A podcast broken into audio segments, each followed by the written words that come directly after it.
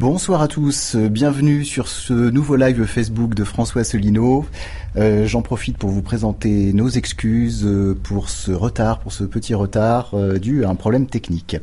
eh bien écoutez, je vous propose de commencer ce direct pour une fois sans cravate. Oui, pour une fois sans cravate.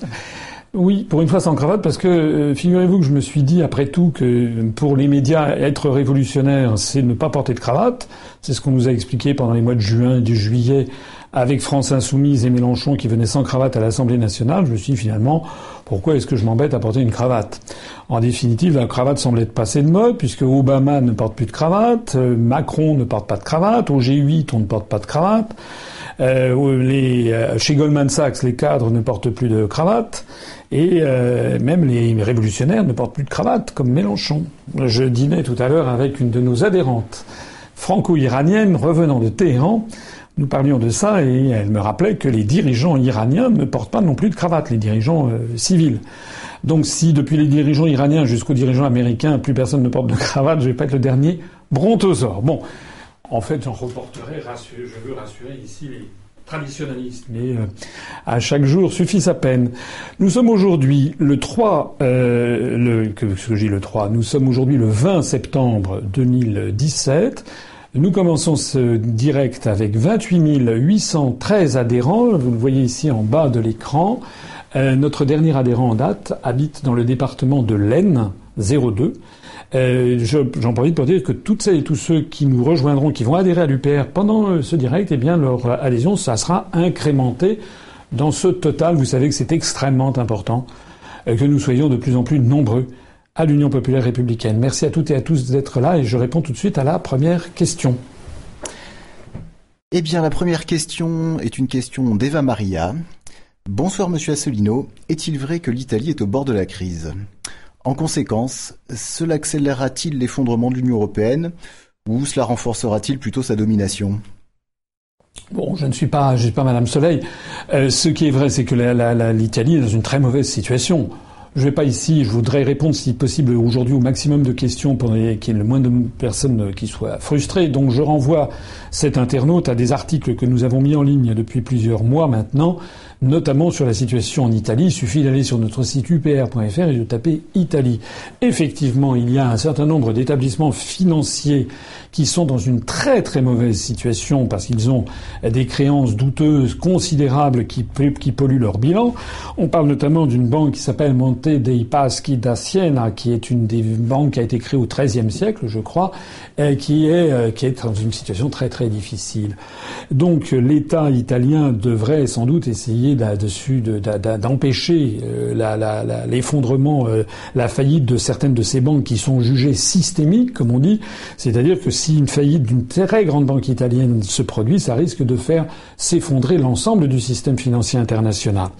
Alors, il y a euh, en Italie, comme c'est le cas en Grèce, au Portugal, en Espagne ou en France, euh, beaucoup d'économistes qui tirent la sonnette d'alarme parce que nous avons la même monnaie que l'Allemagne, ça s'appelle l'euro, et vous savez qu'il n'est pas possible en réalité d'avoir durablement la même monnaie que l'Allemagne parce que parce que l'Italie, la Grèce, le Portugal, l'Espagne, la France, l'Irlande sont des pays qui n'ont pas la même, la même texture, la même composition du tissu économique que l'Allemagne et que nous avons un, un marque, un, un, quel lapsus, un euro qui est une espèce de marque cachée et qui ne cesse d'ailleurs depuis maintenant quelques mois de reprendre de la vigueur au niveau international. On est quasiment, on va franchir sans doute ces jours-ci 1,20 dollars pour 1,20 euh, dollars pour un euro ça pose un problème très important pour euh, les pays du Sud dont la compétitivité n'est pas la même que l'Allemagne. Alors c'est vrai, réponse oui, l'Italie est dans une très mauvaise situation. Les banques italiennes peuvent à tout moment, il peut y avoir un, ou deux sinistres majeurs. Les grands financiers du monde entier, en particulier euh, le Fonds monétaire international, la Banque centrale européenne et les, grandes banques, euh, la planète financière suit très attentivement ce qui se passe. Le solde de Target 2, là aussi je renvoie les internautes à tout ce qu'on a pu écrire et ce qu'a écrit Vincent Brousseau, notre spécialiste des questions monétaires. Le solde de Target 2, c'est-à-dire les soldes à la balance des paiements courants à l'intérieur des pays de la zone euro. L'Italie maintenant dégage des déficits tout à fait considérables. On est devant une crise majeure qui risque de frapper à tout moment. Euh, vous avez peut-être noté que M. Berlusconi, qui est de nouveau de retour sur la scène politique italienne, flairant le vent, a indiqué qu'il faudrait peut-être créer une espèce de monnaie italienne, je ne sais pas quoi. Donc de toute façon, effectivement, la situation est grave. Alors pour répondre à la deuxième partie de la question, qu'est-ce qui va en découler?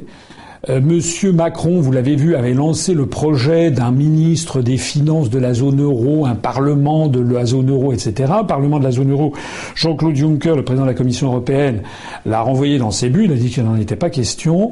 Quant au ministre de l'euro, un ministre des Finances de la zone euro, bon, l'Allemagne a dit que finalement il était assez d'accord, sous-entendu, à condition que ce soit un Allemand.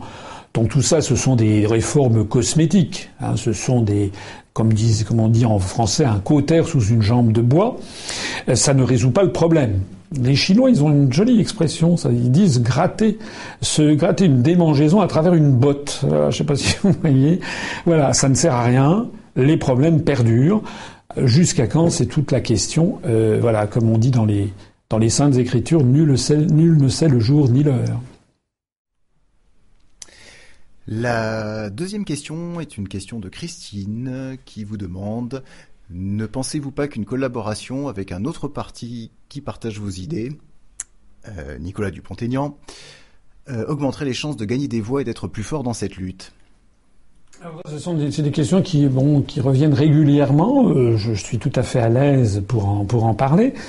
D'abord, l'UPR est en soi un rassemblement. Euh, nous avons, c'est un mouvement politique qui a une charte fondatrice et qui a délibérément mis de côté depuis plus de dix ans toute une série de sujets polémiques et de clivages euh, entre la droite et la gauche pour permettre aux Français de se rassembler au-dessus, au-delà du clivage droite-gauche pour récupérer notre souveraineté nationale. Donc les gens qui me disent qu'il faudrait faire une alliance, etc., l'UPR en elle-même est déjà une alliance. D'ailleurs, la meilleure preuve, c'est que nous avons des adhérents venus d'absolument tout l'arc politique français et beaucoup d'adhérents d'ailleurs aussi qui résident à l'étranger ou en, outre-mer. Alors, euh, la question qui se pose, Madame, enfin, je ne sais pas qui est cet internaute, mais qui m'interroge sur euh, Monsieur Dupont-Aignan. Monsieur Dupont-Aignan, euh, il a, au moment de la présidentielle, il a appelé au deuxième tour à voter pour Madame Le Pen. Bon, enfin bon, ça n'est pas notre genre. Nous, nous n'avons pas appelé à voter pour Madame Le Pen, vous le savez très bien, nous, ne sommes pas un mouvement politique qui prend des positions extrémistes, et a fortiori euh, pour ce genre de choses. D'autant plus que Madame Le Pen n'a jamais, dans son programme présidentiel, proposé de sortir de l'Union européenne et de l'euro. Je l'ai expliqué 50 fois. D'ailleurs, le, Front National est en train d'exploser sur cette question. On voit bien que les principaux dirigeants du Front National ne veulent pas sortir de l'euro. Mais M. Dupont-Aignan, depuis, euh, depuis cet accord euh, du deuxième tour avec Mme Le Pen, qui lui a valu d'ailleurs, qui a valu un tollé sur la scène politique française, un certain nombre de ses cadres dirigeants d'ailleurs ont claqué la porte de DLF. M. Dupont-Aignan ensuite a fait encore une fois une volte-face, a fait machine arrière, et maintenant, aux dernières nouvelles, il a tenu, je crois, sa, son, sa, euh, son université, là, enfin une réunion publique à Paris. Euh, maintenant, c'est à droite toute, c'est-à-dire que maintenant, il dit, voilà, il faut le rassemblement des droites, il faut le rassemblement entre, c'est un truc à la Patrick Buisson, il faut le rassemblement entre le Front National, les Républicains avec M. Vauquier, et puis DLF, et puis les, les Patriotes. Bon. Alors, le problème de tout ça, c'est que d'abord, ça n'a plus rien à voir avec le clivage droite-gauche. Deuxièmement, avec, euh, je veux dire, le fait d'être au-dessus du clivage droite-gauche. Deuxièmement, M. Dupont-Aignan, lui non plus, ne veut plus sortir de l'euro. C'est comme Mme Le Pen, c'est comme M. Mélenchon. Donc s'il ne veut pas sortir de l'euro et de l'Union européenne, ça veut dire qu'il se fait une, raison que la France ne soit plus un pays euh, indépendant et souverain. Il a le droit, mais c'est l'antithèse exacte de notre combat politique depuis plus de dix ans. J'ajoute par ailleurs que là, nous n'y sommes absolument pour rien, parce qu'il y a des gens qui veulent toujours me faire porter le chapeau. Ah oui, qu'est-ce qu'ils sont difficiles à l'UPR, etc. Mais que les autres s'entendent d'abord. Lorsque M. Euh, Dupont-Aignan a voulu faire alliance avec le Front National, a fait alliance avec Mme Le Pen, les Républicains se sont détournés en se pinçant le nez. Bon. Maintenant, M. Dupont-Aignan dit qu'il veut faire alliance avec les Républicains. J'ai vu que M. Éric Ciotti a dit qu'il n'en était pas question, hors de question de faire alliance avec M. Dupont-Aignan, etc., etc. Donc ça, ce sont leurs problèmes. Moi, l'UPR n'y est absolument pour rien. Nous, nous sommes très très clairs. Nous, nous sommes, vous avez, je l'ai dit déjà depuis des années, nous, nous sommes tout à fait favorables à des ouvertures, à des alliances, à la condition que on soit d'accord sur l'objectif final. Nous ne sommes pas pour l'ambiguïté généralisée et les volte-face permanentes. Ça fait quand même plus de dix ans que je dis la même chose. Heureusement, il y a quand même de plus en plus de gens qui le reconnaissent. Nous, nous, nous accueillons toute personne, quelle qu'elle soit, qui accepte notre charte fondatrice, c'est-à-dire qui accepte que notre combat numéro un, le combat fondamental, doit être de sortir la France de l'Union européenne, de dénoncer juridiquement tous les traités européens, comme le font les Britanniques en ce moment, de sortir de l'euro pour recréer le franc français, c'est-à-dire une monnaie nationale souveraine qui nous permet d'avoir nos politiques économiques, financières et budgétaires, et troisièmement, de sortir de l'OTAN pour récupérer notre diplomatie souveraine et indépendante. Et accessoirement, sortant de l'Union européenne, ça nous permet de récupérer notre politique, notre liberté et notre indépendance dans tous les domaines, y compris dans des domaines qui sont chers au Front National comme l'immigration, dont je rappelle qu'il est contraint, que toutes les politiques sont contraintes par les traités, et y compris également les politiques sociales, qui sont chères à monsieur, paraît-il, à monsieur Mélenchon, qui sont également contraintes par les traités. Alors, ou bien les gens sont d'accord avec cette analyse, auquel cas, ils, normalement, ils devraient se rassembler à l'UPR, c'est ce que je fais depuis dix ans et demi, ou bien ils ne sont pas d'accord avec cette analyse et ils préfèrent maintenir le clivage droite-gauche. Voilà. À l'évidence, M. Dupin-Aignan a fait son choix. Lui, il est dans le clivage droite-gauche. Il a décidé de ne plus sortir de l'Union européenne, de l'euro. À l'évidence, Mme Le Pen a fait son choix. Elle a décidé, dans le cadre de la pseudo-refondation du Front National, de ne plus parler de la sortie de l'euro ni de l'Union européenne. D'ailleurs, encore une fois, j'insiste et je renvoie les, les, internautes qui ont des doutes. Allez voir les professions de foi de Madame Le Pen depuis des années ou de Monsieur Le Pen. Il y a toujours des critiques féroces contre l'Union européenne et l'euro, ça c'est vrai. Mais critiquer n'est pas proposer de sortir. Ce n'est pas la même chose.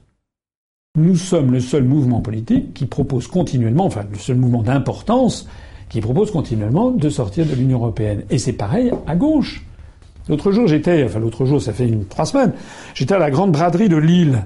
Et le stand à côté, c'est le stand de France Insoumise. Il y a M. Adrien Quétenas, qui est un des nouveaux députés de France Insoumise, qui est venu parler devant quelques dizaines de personnes pendant la foire de Lille.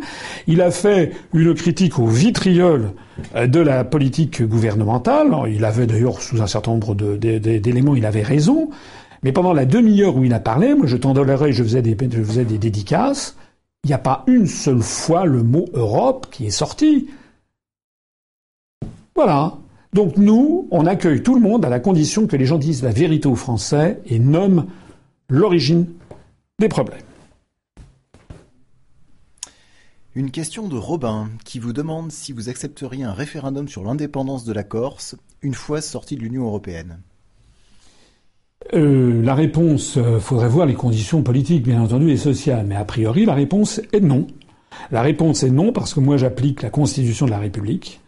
La Constitution de la République, c'est que la République est une et indivisible, et qu'il n'y a qu'un seul peuple, c'est le peuple français. Voilà. Il y a une vingtaine d'années, je crois, il y avait eu euh, la réforme Kiles dans un projet de loi où il était question de peuple corse un certain nombre de députés et sénateurs avaient transmis cette réforme, ce projet de, de loi au Conseil constitutionnel qu'il avait jugé inconstitutionnel en indiquant que la notion de peuple corse était inconstitutionnelle. La France ne connaît pas un peuple corse, de même qu'elle ne connaît pas un peuple breton, un peuple parisien, un peuple francilien, un peuple, un peuple basque, un peuple auvergnat, un peuple même euh, guadeloupéen, un peuple réunionnais, etc. La France, elle connaît le peuple français. Alors je sais bien que ce que je dis, ça va paraître, oulala, qu'est-ce que c'est que ce, jacobinisme et autres. Mais est-ce que vous vous rendez compte, déjà je m'adresse à tous mes compatriotes, est-ce que vous vous rendez compte ce que c'est qu'être français? Appartenir à, la nation française, la grande nation, celle qui a inventé les droits de l'homme, celle qui pèse à travers le monde, le peuple. Vous savez, il y a, ce, beau proverbe qui était dit notamment, euh, qu'on disait encore jadis, naguère, en Amérique latine, euh, un peu partout, qui disait que, en fait, euh, tout, tout, tout, tout peuple a deux, a deux pays, le sien et, et la France. Voilà.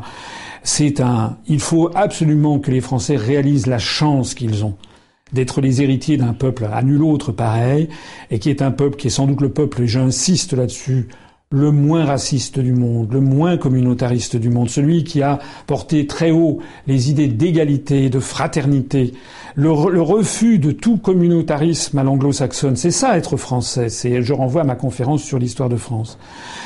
Malheureux, aurais-je, serais-je tenté de dire à, ceux qui, proposent des référendums sur le modèle de ce qui est en train de se passer en Espagne, où d'ailleurs ça tourne mal. Vous avez vu que la Catalogne, ça risque de très mal tourner. Le gouvernement de Madrid a dit qu'il y a 700 maires en Catalogne qui risquent d'être, d'être, d'être arrêtés si le référendum sur l'indépendance de la Catalogne se passe. Dieu nous garde de ce démembrement de la République. Est-ce que les gens qui pensent que la Corse, par exemple, ou que, je ne sais pas, euh, euh, la Catalogne ou, ou l'Écosse ou, ou la Bretagne pour rester en France, etc.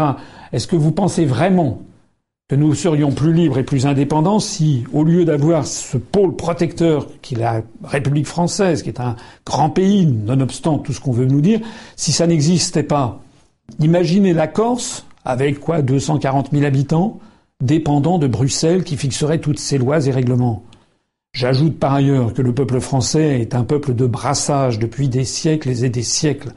Moi, j'ai quatre grands-parents qui sont tous les quatre français d'origine, mais l'un et mes quatre grands-parents venaient de quatre coins de France les Côtes d'Armor, le Tarn, la Haute, la Haute-Saône et le Loiret, d'où était originaire mon grand-père paternel.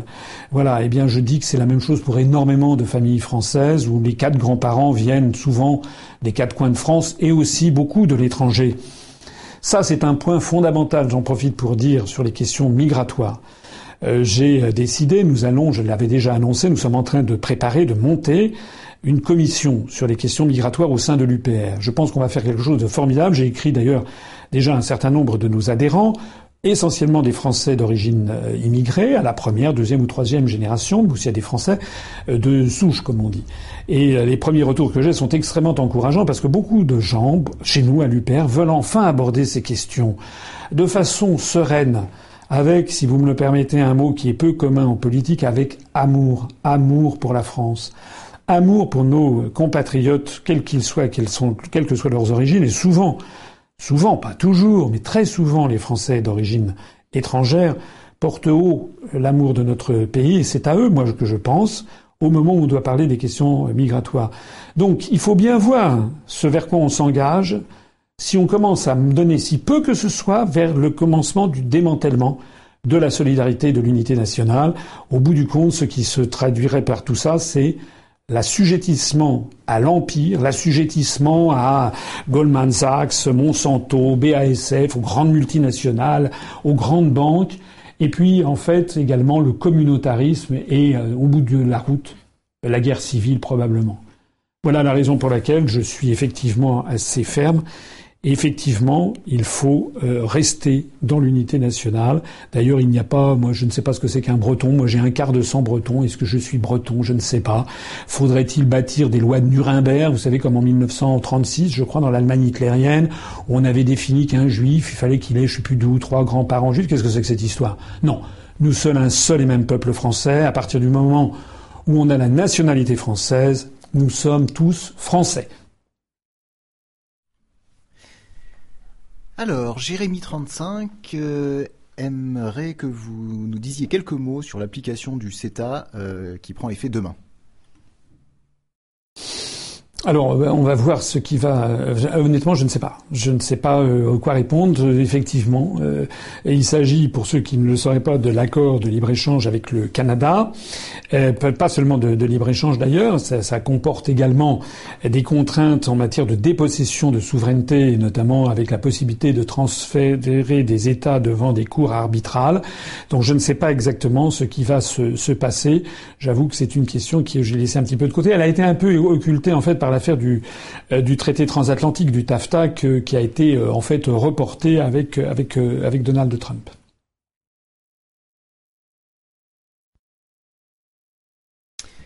Euh, Raoul, euh, maintenant, bonjour Monsieur Asselineau. Au moment de notre sortie de l'Union européenne, qu'en sera-t-il de la somme considérable que la France a provisionnée pour le mécanisme européen de stabilité, qui se monte, je crois, à 400 milliards d'euros?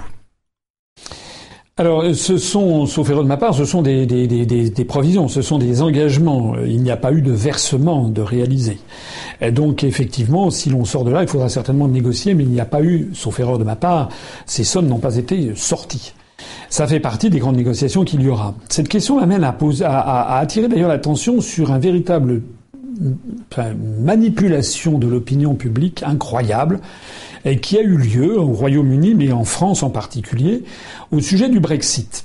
Tous les Français ont entendu à la radio ou à la télévision que le Royaume-Uni, sortant du Brexit, allait devoir payer une ardoise phénoménale. On a évoqué des chiffres du style, je sais plus, 50 euh, milliards de, de, livres ou 40 milliards de livres sterling. Et euh, on entendait, on entend dans les médias des gens qui disent voilà le coût du Brexit, il va falloir que le Royaume-Uni sorte, sorte ses sommes. Alors il y a eu des gens qui m'ont posé d'ailleurs des questions. Euh, euh, là, je rencontre toujours des, militants, parfois beaucoup de gens dans la rue qui m'abordent toujours très très gentiment et qui me posent ce genre de questions. Et je leur dis, mais euh, ils me disent, mais combien de la France devrait-elle payer si elle sortait de l'Union européenne? Alors moi, je voudrais, et je l'ai dit déjà, mais je voudrais revenir là-dessus parce que c'est quand même important de démonter la, la manipulation. Tous les cinq ans, il faut qu'il y ait des négociations budgétaires au sein de l'Union européenne. Bon. Et tous les cinq ans, chaque État dit, ben voilà, je m'engage sur les cinq ans à venir à, donner, pour la France, mettons, 23 milliards d'euros pendant cinq ans avec peut-être une clause de réévaluation d'inflation, donc peut-être 22,5, 23, 23,5, 24, etc. sur cinq ans. Voilà. Ces engagements courent jusque, je crois, euh, ça a dû être fait en 2016, ça doit courir au moins jusqu'en 2020, donc 2007, 2017, 2018, 2019, 2020, je crois, à peu près. Il y a un engagement qui a été pris par la France de verser ça. Mais chaque année. En échange, chaque année, l'Union européenne reverse à la France à peu près quelque chose comme 14 milliards d'euros, donc ça veut dire, je l'ai déjà expliqué 50 fois, que chaque année on verse 9 milliards d'euros de plus que ce que l'on récupère. Bon. Alors si on sortait de l'Union européenne, si j'avais été élu en mai dernier, si j'avais dit on sort de l'Union européenne, les européistes auraient dit dans les médias français, c'est ce qui se passe au Royaume-Uni, attention, attention, la France doit payer, il nous aurait sorti ce que la France était engagée à verser en 2018, 2019, 2020, 2017, quatre fois, quatre fois 23. On nous aurait dit la France doit payer 92 milliards d'euros. Voilà, c'est comme ça qu'on aurait présenté les choses. Mais vous voyez bien que c'est quand même une arnaque. Parce que quand on y reste, on doit de toute façon les verser. Le fait de sortir de l'Union européenne ne nous coûte pas 92 milliards d'euros, c'est le fait d'y rester qui nous coûte 92 milliards d'euros. Et accessoirement, ceux qui, auraient, qui auraient dit ça auraient caché le fait qu'on aurait dû récupérer pendant 4 ans les 14 milliards, c'est-à-dire 56 milliards d'euros. En réalité, ce qui se passe, c'est exactement comparable. Je vais essayer de prendre un exemple de la vie quotidienne. C'est comme si quelqu'un, par exemple, décidait de louer euh, une chambre d'hôtel pendant un mois, pendant le mois d'août, voilà, euh, en Grèce. Il prend donc, un engagement auprès de l'hôtelier, il verse donc des, arts et il dit voilà, je vais rester du 1er au 31 août dans un hôtel, euh, je sais pas, au bord de la mer ou, ou à Corfou euh, ou, ou à Chypre. Bon. Et puis il arrive et puis au bout d'une semaine, il tombe des cordes. L'hôtel n'est pas, pas aussi beau que ce qu'il espérait. Il est au mieux, il y a juste à côté une décharge. Enfin, c'était de la publicité mensongère. Et il décide de, résilier, de, repartir au bout de six jours. Et donc, tout le débat, c'est le débat du Royaume-Uni aujourd'hui, c'est de savoir est-ce que quelqu'un qui décide de partir au bout de six jours, l'hôtelier va lui facturer jusqu'au bout parce qu'il s'était engagé à le faire ou pas? C'est ça, en fait les fameux 50 euh, milliards d'euros que, que, que, la Commission réclame aux Britanniques. Et on comprend que les Britanniques disent allez vous faire cuire un œuf? Moi, je ne savais pas quand j'ai réservé cet hôtel qu'il était à côté d'une décharge, que ça puait, qu'il y avait de la criminalité, que j'allais être, être pillé dans, ma chambre d'hôtel. C'est exactement le débat, il est là. Voilà, je résume de façon un peu rigolote, mais c'est exactement ça. Donc, la partie de bras de fer en ce moment entre le Royaume-Uni et la Commission s'explique de cette façon. C'est qu'il faut bien comprendre, c'est que sur long terme, de toute façon, le Royaume-Uni sera évidemment très bénéficiaire. Comme nous, sur long terme, si on sort de l'Union européenne, il y aura une partie de bras de fer avec la Commission européenne qui voudra récupérer ce que les gouvernements précédents se sont engagés à verser. Mais il est évident que de toute façon, on dira attendez, on continue à verser, mais à condition que vous fassiez les rétrocessions.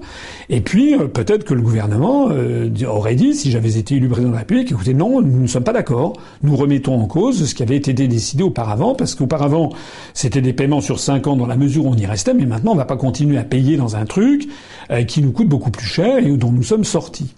J'en profite au passage pour rappeler que lorsqu'il y a un proverbe français qui dit qui paye commande, si les Britanniques, si M. Michel Barnier, le commissaire européen, chatouille un petit peu trop hein, les, les, Britanniques, s'il nargue un petit peu trop les Britanniques, vous savez ce qui va se passer. Les Britanniques vont dire on ne paye plus rien. Et comme les Britanniques versent beaucoup plus qu'ils ne reçoivent, on va faire quoi? Voilà. On va faire la guerre, la Commission européenne, va faire la guerre au Royaume-Uni pour qu'il paye euh, les 30 ou 40 milliards. C'est exactement pareil pour la France. Si nous sommes en position de force, puisque nous versons plus d'argent que nous donnons, donc si on avait dit, écoutez, ou bien on arrête de payer en 2018, ou bien on arrête tout de suite, bah vous verrez que ça ferait effectivement évoluer les esprits. Voilà. En réalité, il y a quelque chose en France qui est assez tragique, c'est que nous avons perdu complètement de vue ce que c'est que défendre ses intérêts nationaux. Ça n'est pas le cas des autres pays de l'Union européenne, notamment la Pologne, la Hongrie, la Roumanie, la Bulgarie. Monsieur, euh, Monsieur Macron s'est ramassé une fessée à l'occasion, vous savez, de la directive des travailleurs détachés. Vous avez remarqué d'ailleurs qu'on n'en parle plus du tout. Tout ceci a été enseveli sous d'autres tollés et d'autres scandales, notamment la, gestion calamiteuse de l'ouragan Irma, notamment le, ce que vient de le le, le, lapsus invraisemblable que Macron a fait, a fait aux États-Unis lorsqu'il a annoncé à la communauté française rassemblée à New York que le gouvernement avait décidé de sortir euh, de l'état de droit. Alors après, oups, pardon, il avait voulu dire de sortir de l'état d'urgence, mais enfin c'est quand même un lapsus particulièrement calamiteux.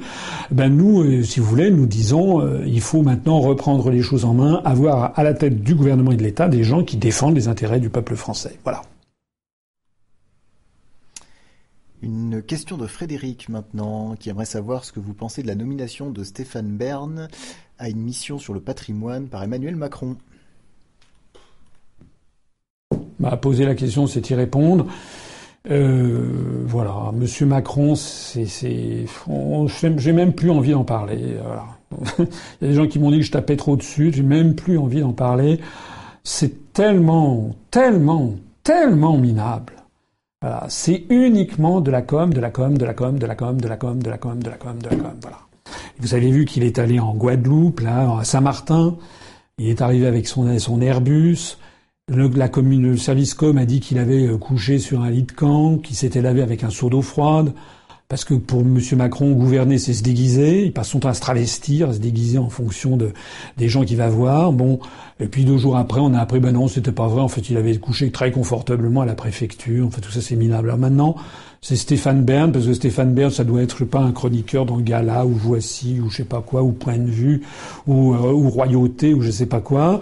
Et donc, euh, voilà, il le met parce qu'il vise, c'est, qu'est-ce que vous voulez, c'est triste. C'est triste parce que je rappelle, moi, la défense du patrimoine, c'est quelque chose auquel qui m'est très cher. Euh, c'est mon côté un petit peu j'aime l'histoire, j'aime la, la, France a un magnifique patrimoine, soit dit en passant, on est en train de le brader, on est en train de vendre des châteaux euh, au monde entier, hein, puisque la libre circulation des capitaux fait que des Chinois, des Russes, des, des Qataris euh, peuvent acheter maintenant des, des, quantités de choses, alors que l'inverse n'est pas vrai, puisque la libre circulation n'est pas n'est pas dans, dans, tous les sens. Euh, on est en train de détruire parfois des églises qui sont rasées, etc., parce qu'on n'a pas les moyens ou parce qu'on veut construire un, un, parking un parking pour une pour, pour un hypermarché. Euh, normalement, je rappelle que pour ceux qui ne le sauraient pas.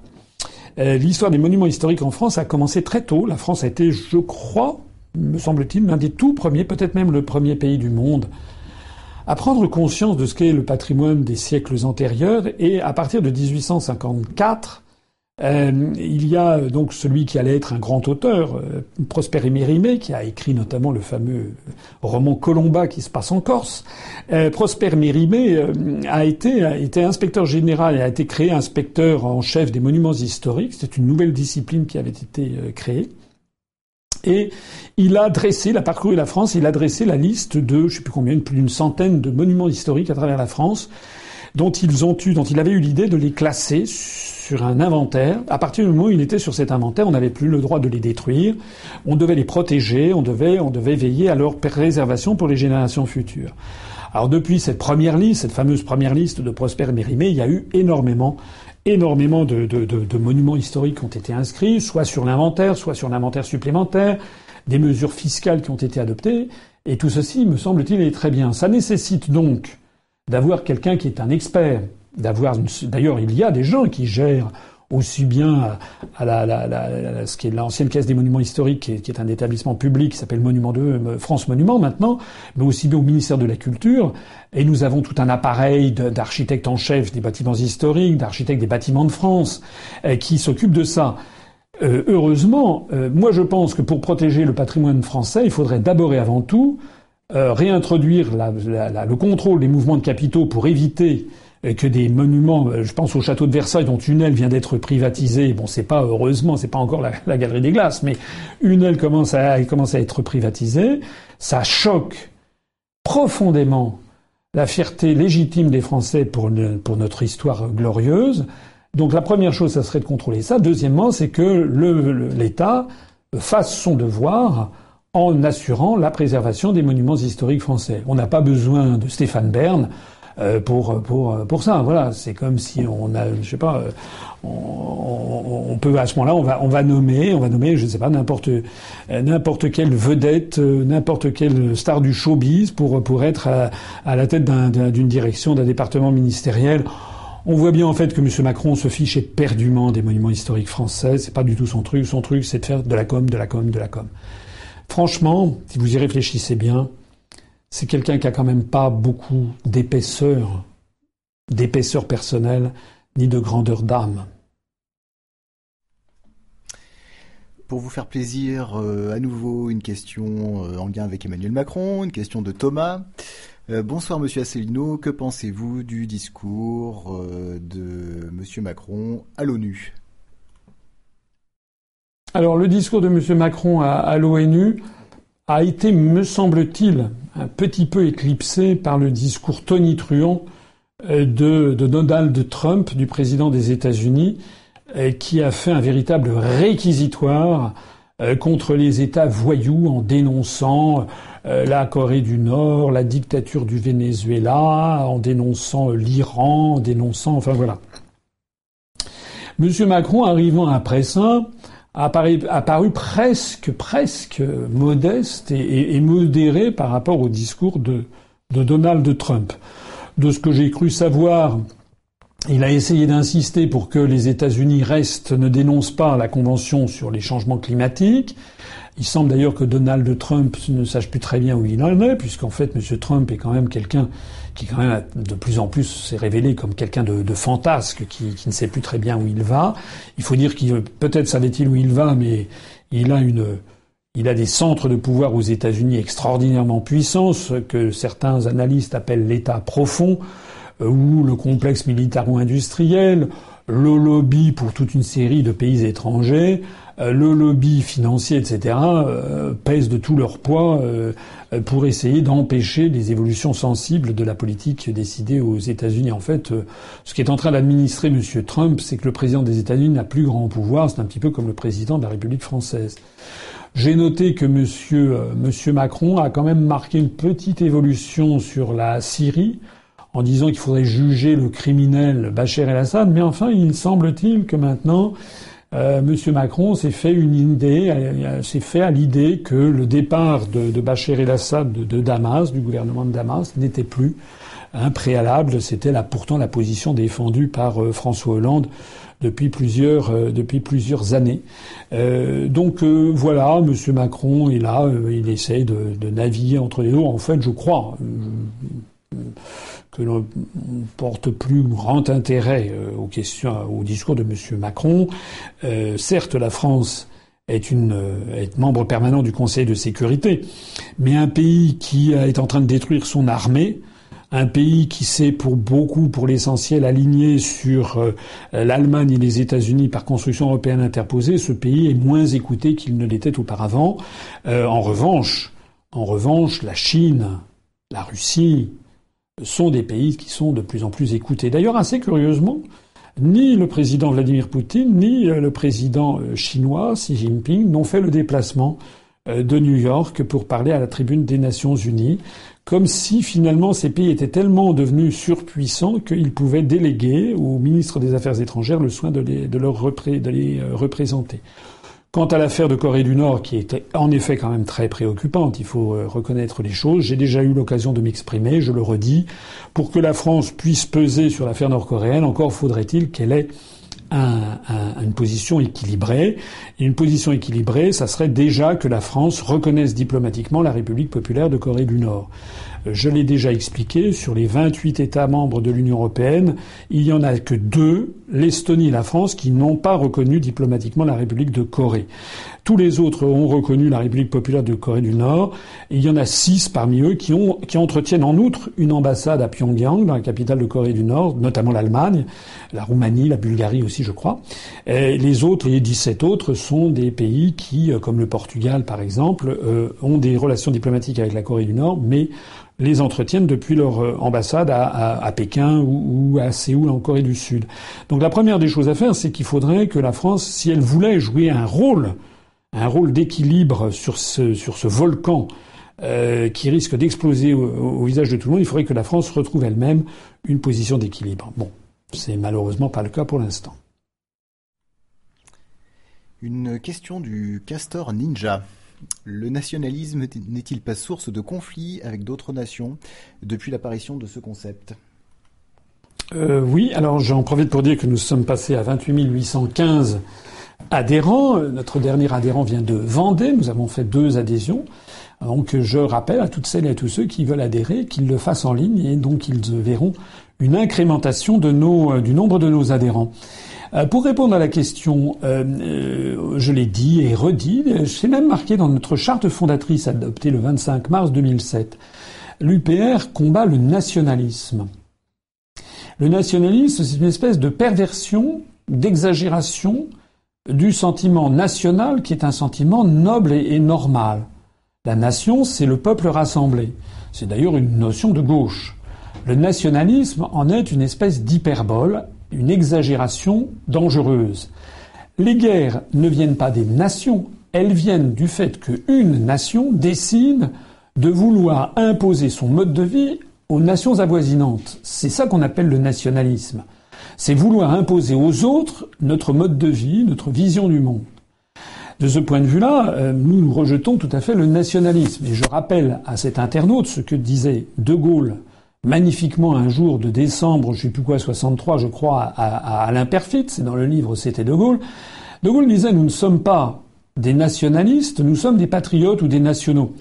Et De Gaulle disait un patriote, c'est normal d'être patriote, c'est comme aimer ses parents, c'est quelque chose, c'est un sentiment normal. Un patriote est quelqu'un qui aime son pays, disait De Gaulle. Un nationaliste est quelqu'un qui déteste le pays des autres.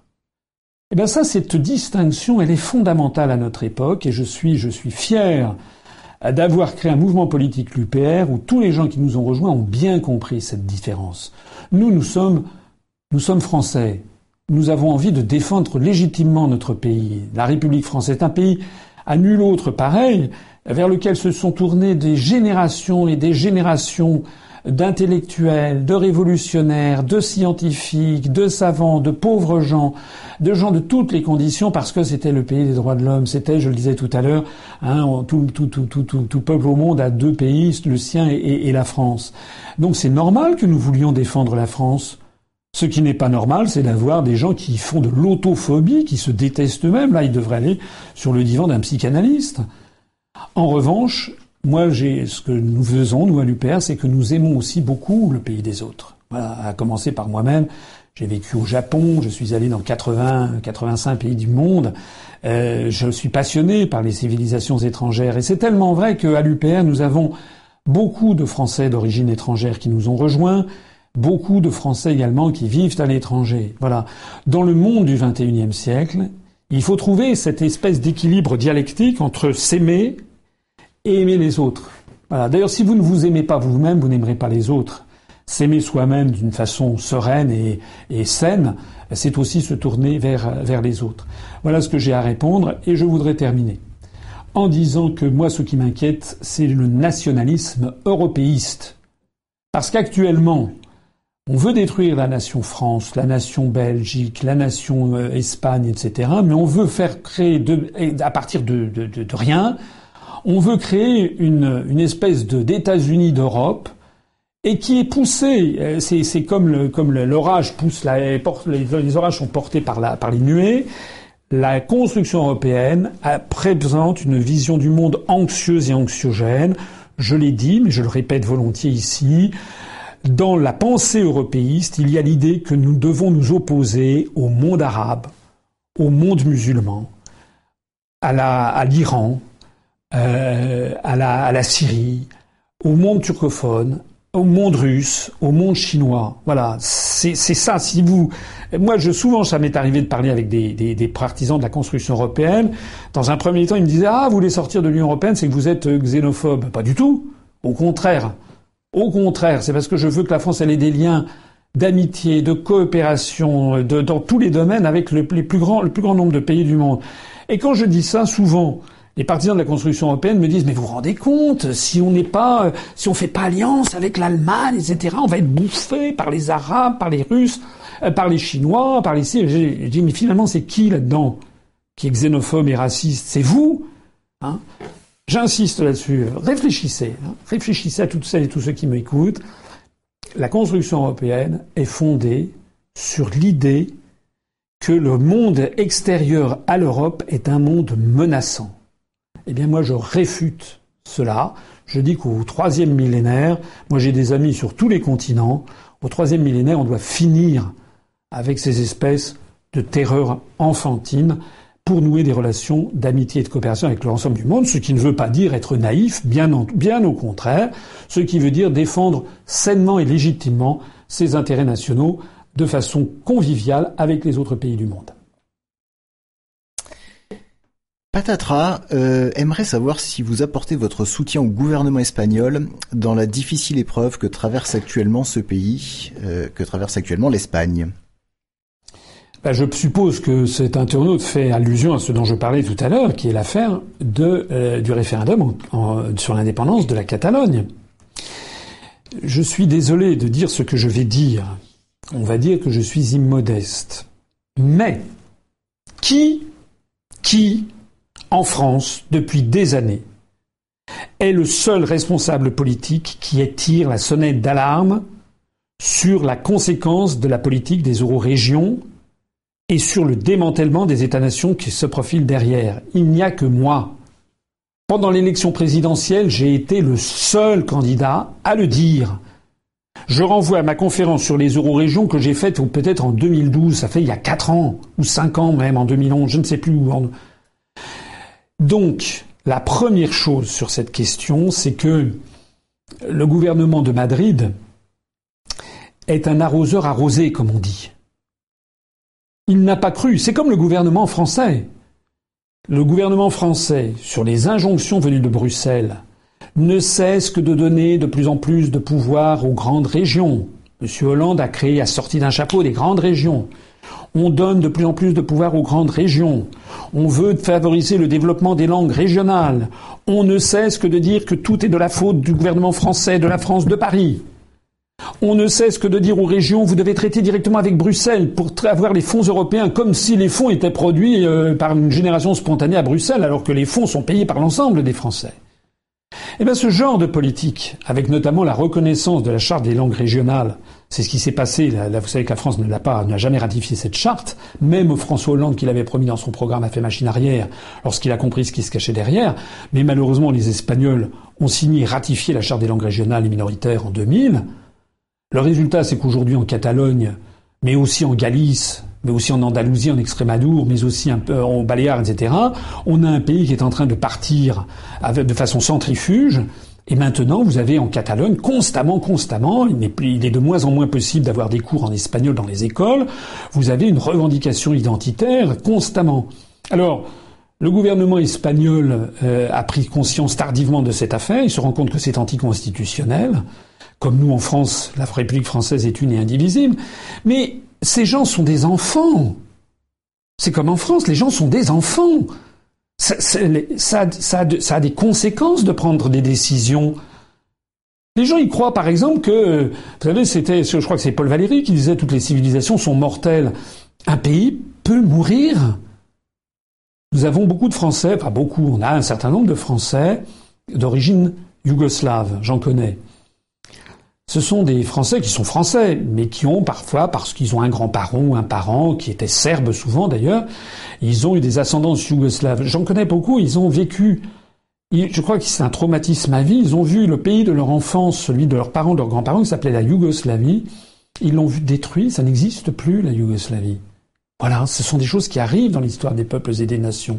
Donc la grande question qu'il faudrait savoir, c'est est-ce que vraiment les Espagnols se rendent compte qu'ils sont en train de détruire un pays qui a été unifié à peu près à la fin euh, du XVe siècle, lorsqu'il y a eu la Reconquista menée notamment euh, par euh, Ferdinand d'Aragon et Isabelle de Castille, Isabelle ce qu'on a appelé les rois catholiques, qui, après la chute du dernier émirat à, Grenade, ont entièrement reconquis la, péninsule ibérique. donc ça a été la Reconquista. Suite à quoi il y a eu d'ailleurs, pour la petite histoire, mais l'histoire est absolument passionnante, euh, euh, les, les, capitulations de Santa Fe où euh, les rois catholiques, Ferdinand et, Isabelle, Isabelle de Castille et Ferdinand d'Aragon, ont, ont, mandaté un, un, jeune, un jeune navigateur qui s'appelait Cristobal Colon, Christophe Colomb, pour emmener, pour aller voir là-bas si on y était, c'est-à-dire pour voir, pour voir s'il y avait un, un, C'était dans la poussée, dans la poussée unificatrice espagnole.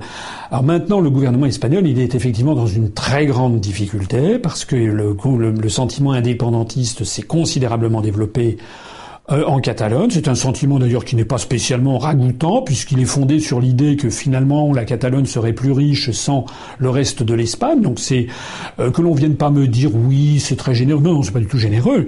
Ce qui se cache derrière l'indépendantisme catalan, c'est l'idée que c'est une région riche d'Espagne et qui n'ont aucune envie de faire preuve de solidarité avec les pays des régions les plus pauvres comme par exemple l'Extrémadour tous sont originaires les euh, grands conquistadors comme, comme Pizarro ou bien Cortés. Euh, donc ça participe d'une idée qui n'est pas généreuse. Euh, c'est surtout une idée dingue, parce que si vous y réfléchissez bien, la Catalogne voudrait quitter Madrid. J'estime que Madrid est une puissance coloniale, mais Bruxelles et Washington c'est-à-dire qu'ils pensent que la libération de la Catalogne consisterait à devenir une, province sous la tutelle de l'Union européenne. Comme je l'ai déjà dit tout à l'heure pour la, pour la Corse, en fait, c'est vraiment s'enferrer dans la, dans, la, dans la dictature. Donc moi, si j'étais si j'étais espagnol, bien entendu, je militerais pour l'unité de l'Espagne. C'est ce qui fait que l'Espagne est un très grand pays. C'est une, une c'est une grande civilisation. Moi, j'ai beaucoup d'admiration pour le peuple espagnol. Euh, c'est une littérature exceptionnelle, c'est une dramaturgie, c'est une peinture tout à fait remarquable, c'est une histoire euh, extraordinaire, avec bien entendu, bien entendu, ces périodes de crimes, les crimes faits par l'Espagne au Nouveau Monde sont des crimes quasi imprescriptibles, euh, les crimes de la, de la Sainte Inquisition, tout ça c'est des crimes, bien sûr, tous les pays ont commis des crimes. La France aussi. Mais il n'y a pas que les crimes, et c'est une grande civilisation, la civilisation espagnole. Qu'est-ce qui va arriver maintenant? Moi, je n'en sais rien. Il faut savoir qu'en Espagne, les militaires ont juré sur, euh, je crois, la Bible, euh, ou en tout cas sur la Constitution, de défendre jusqu'à la mort l'unité de l'Espagne. Donc les grands militaires espagnols ont dit qu'il était hors de question euh, que la Catalogne proclame son indépendance. Le gouvernement de, de, Madrid a fait savoir, parce qu'il y a une cour constitutionnelle qui a dit que c'était inconstitutionnel, le gouvernement de Madrid a dit qu'il allait interdire le référendum. Il a menacé, je le disais tout à l'heure, je crois, plus de 700 maires de villages en Catalogne de les arrêter s'ils organisaient le scrutin. Donc la situation est en train de se tendre méchamment. Et qui l'a dit? Qui l'a dit en France, si ce n'est moi? C'est la raison pour laquelle moi, je regarde évidemment ça avec inquiétude du côté espagnole. N'oublions pas que l'Espagne, malheureusement, a une tradition de guerre civile terrifiante. Ne l'oublions jamais. Et moi, j'en tire des conséquences immédiates pour le peuple français. Et je m'adresse à mes compatriotes, je les conjure de comprendre le piège dans lequel on est en train de vouloir enfermer les pays d'Europe en voulant les, désinguer, pour parler vulgairement, en voulant les désunir pour le plus grand profit d'une oligarchie financière et industrielle impitoyable qui nous imposera après le CETA le TAFTA pour régner en maîtresse sur des sous-entités étatiques qui n'auront plus les moyens de se défendre. Bien, traversons l'Atlantique avec une question de Yanis. Bonsoir Monsieur Asselineau. On vous taxe souvent à tort d'anti-américain. Y a-t-il un président américain dans l'histoire qui trouve grâce à vos yeux? Alors, comme je l'ai souvent dit, je ne sais pas si je suis anti-américain, mais ce que je sais, c'est qu'il y a des Américains qui disent, qui font des analyses beaucoup plus sévères encore que les miennes sur leur propre gouvernants. Il suffit de regarder, de lire ce qu'écrivent des gens comme Noam Chomsky, William, euh, William Bloom, euh, comment s'appelle-t-il, Paul Craig Roberts, euh, ou même des, des, responsables politiques comme Ron Paul, ou même au moment de sa campagne électorale Donald Trump, pour voir qu'il y a beaucoup de gens qui sont extrêmement critiques sur ce que fait le gouvernement américain.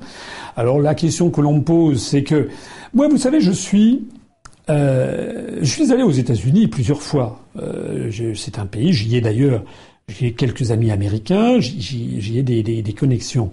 Euh, il y a, il y a de tout aux États-Unis. C'est un melting pot. Bon, il y a des gens tout à fait remarquables. Il y a des gens extrêmement gentils et sympathiques. C'est comme dans tous les pays du monde. Hein. Bon, ça, je vais pas.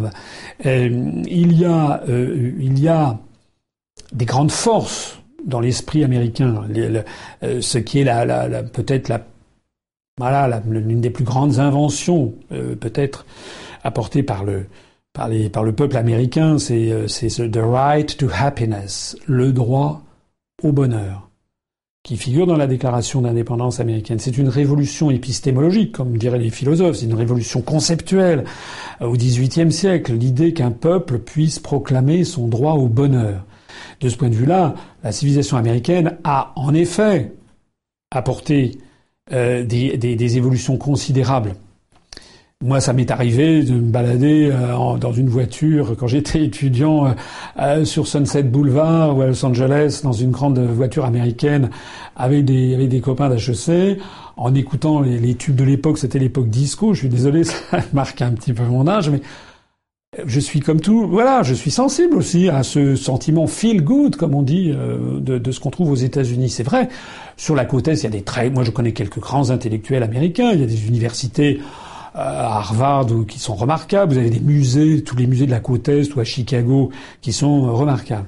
Parmi les présidents, euh, je dirais les premiers, il y a eu quelques présidents, les tout premiers présidents des États-Unis, euh, qui y en a quelques-uns qui ont été, euh, qui ont été, qui ont été sans doute, je sais pas, Thomas Jefferson par exemple, c'est quand même quelqu'un qui, qui était pénétré d'une certaine, d'une certaine hauteur de vue, d'une certaine noblesse.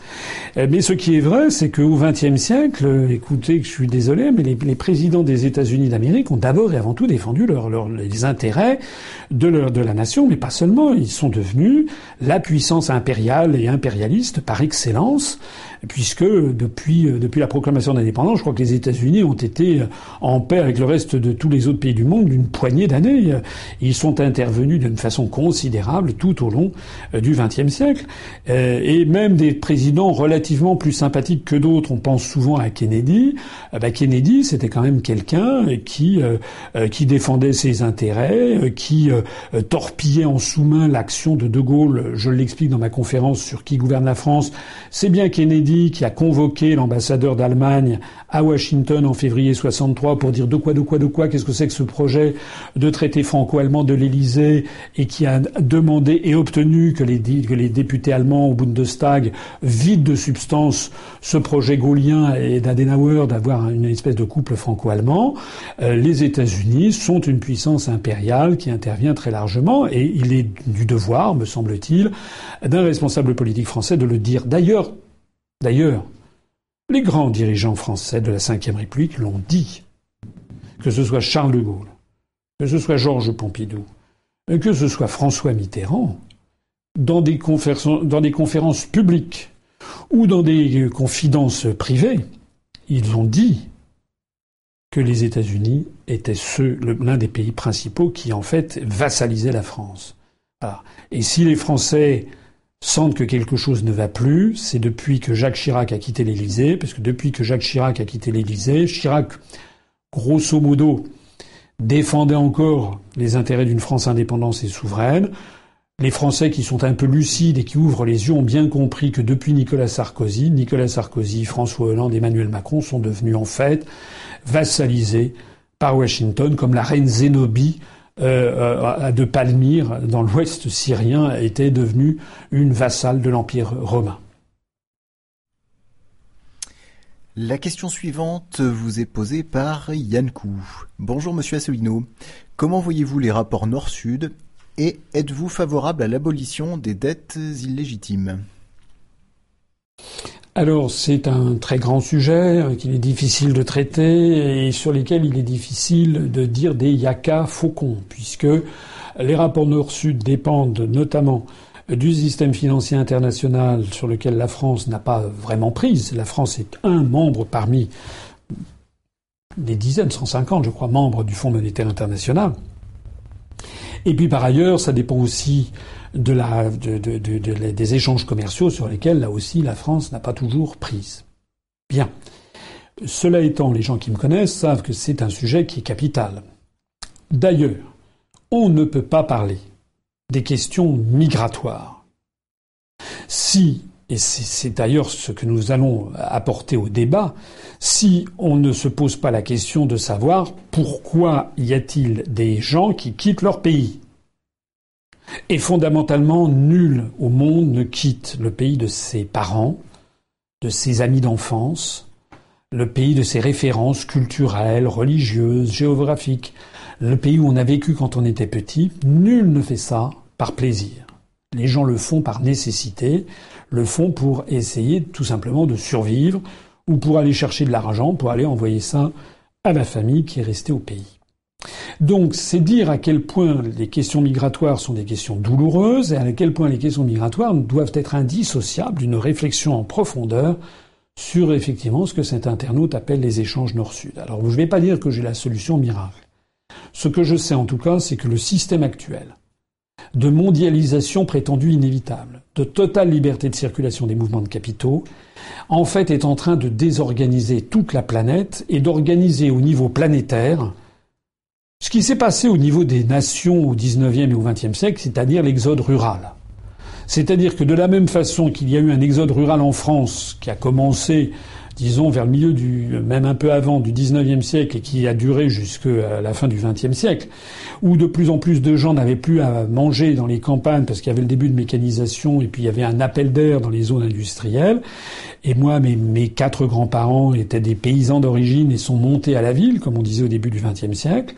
Et bien de la même façon, ce système est en train de se produire au niveau planétaire. Si l'on ne veut pas qu'il se produise, il faudra inévitablement réfléchir à un système de partage des richesses, à une remise en cause de la libre circulation des mouvements de capitaux, ce qui d'ailleurs au passage évitera de faire faire à l'autre bout du monde des productions qu'on l'on peut faire localement, ce qui au passage permettra de protéger également l'environnement planétaire, de sauvegarder les océans, l'atmosphère, etc., de préserver les emplois locaux.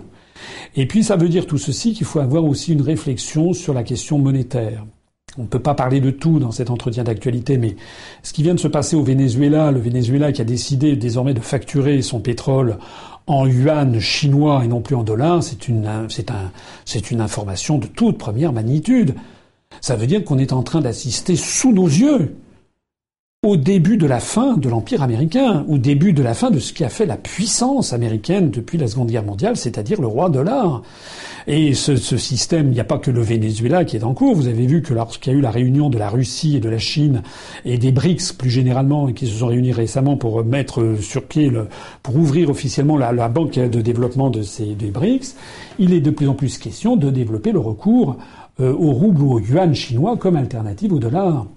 Donc actuellement, des grandes forces sont à l'œuvre et c'est la prédominance blanche et américaine issue de la Seconde Guerre mondiale sur le reste du monde qui de plus en plus est en train de s'effondrer. Je renvoie d'ailleurs au passage à ma conférence, à une conférence que j'avais faite il y a déjà deux trois ans qui s'appelait l'hyperpuissance américaine est-elle sur le déclin? On est en train de constater que euh, chaque mois qui passe montre que cette hyperpuissance américaine est en effet sur le déclin.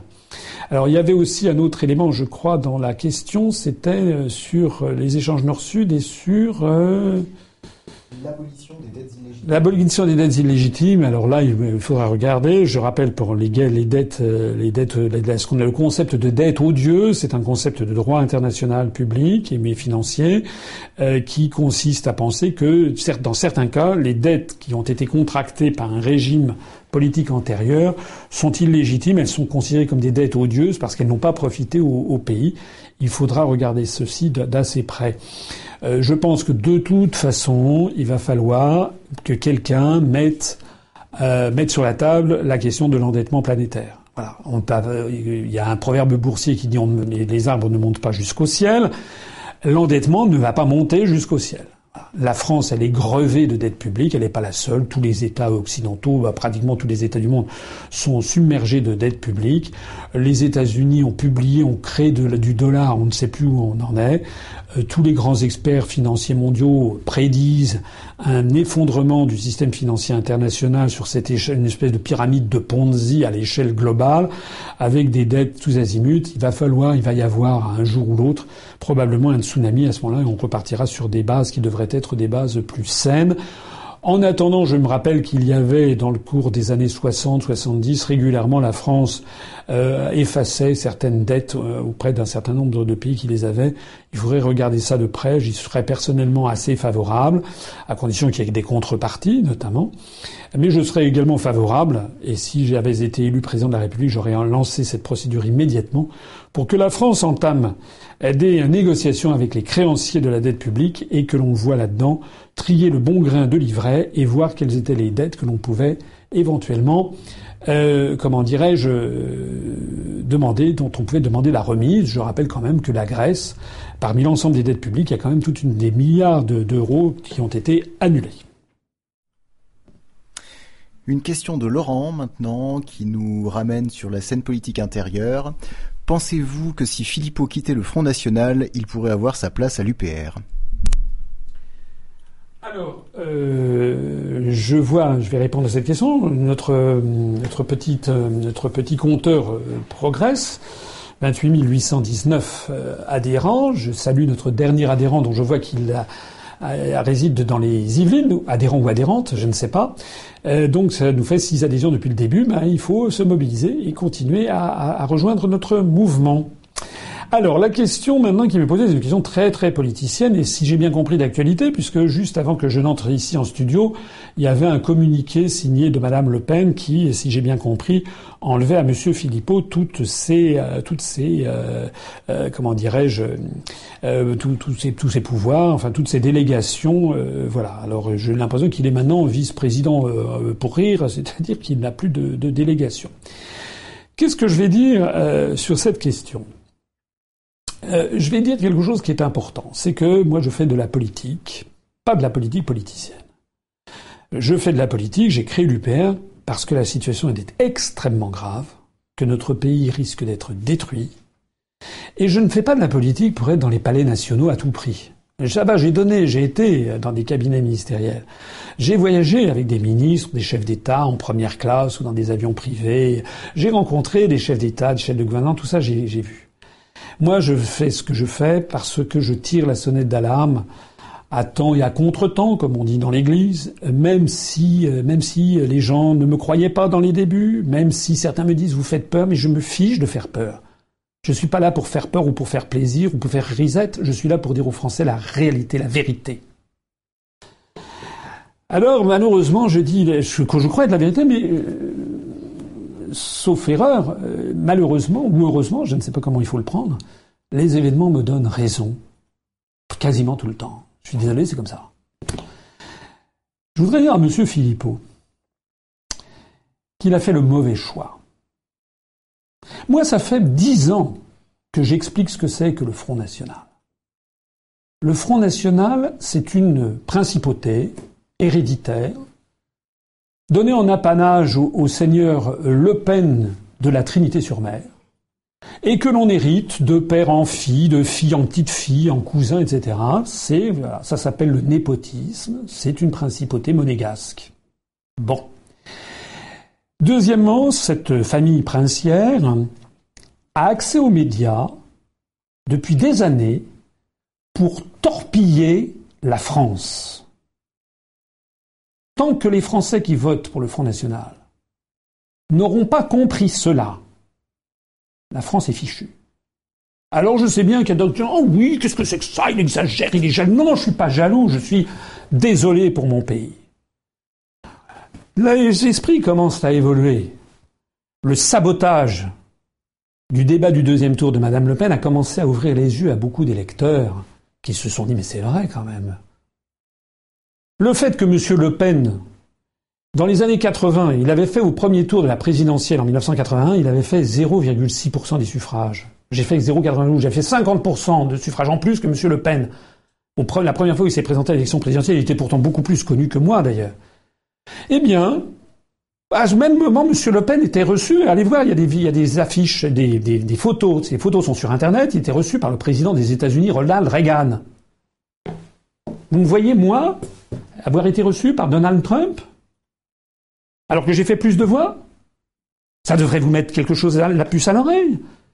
Quand je dis moi que, lors de les élections européennes de 1984, il y avait sur la liste de M. Le Pen M. Pierre Sérac, qui était le neveu de François Sérac, président du CNPF, le MEDEF de l'époque, et M. Gustave Pordéa, un agent double ou triple, roumain, franco, je sais pas quoi, que ces personnes travaillaient pour la secte Moon, la secte Moon du révérend père, du Sun Myung Moon, qui est une secte sud-coréenne, est un paravent de la Korean CIA. Vous croyez que je dis ça pourquoi Allez vérifier si ce que je dis est vrai ou n'est pas vrai. J'ai dit et redit que le Front National est là pour empêcher justement d'aboutir à ce qu'il propose de défendre. C'est vicieux, mais c'est comme ça. Le Front National est médiatisé depuis des années pour pourrir tout discours de type gaulien. Voilà la vérité. Alors M. Philippot est allé là-dedans, dans cette galère. Peut-être Peut-être, je ne sais pas, je ne le connais pas. Je ne l'ai jamais rencontré. Si, je l'ai vu une fois, il était caché derrière un pilier pour euh, copier ce que je faisais. Monsieur Philippot s'est fait une spécialité depuis maintenant un certain nombre d'années de reprendre mes analyses et de se les attribuer pour en fait les assimiler au Front National. Je pense que c'est probablement quelqu'un qui vient de chez Chevènement, c'est probablement, je pense, quelqu'un qui, euh, en tout cas dont les analyses sont les plus proches de celles euh, de l'UPR, en tout cas beaucoup plus proches que celles du reste du Front National. Peut-être, peut-être, je ne sais pas, peut-être avait-il, s'était-il illusionné qu'il allait peut-être mettre la main sur le Front National, je ne sais pas. Mais il y en a d'autres avant lui qui qui ont caressé cette histoire. Rappelez-vous Bruno Maigret.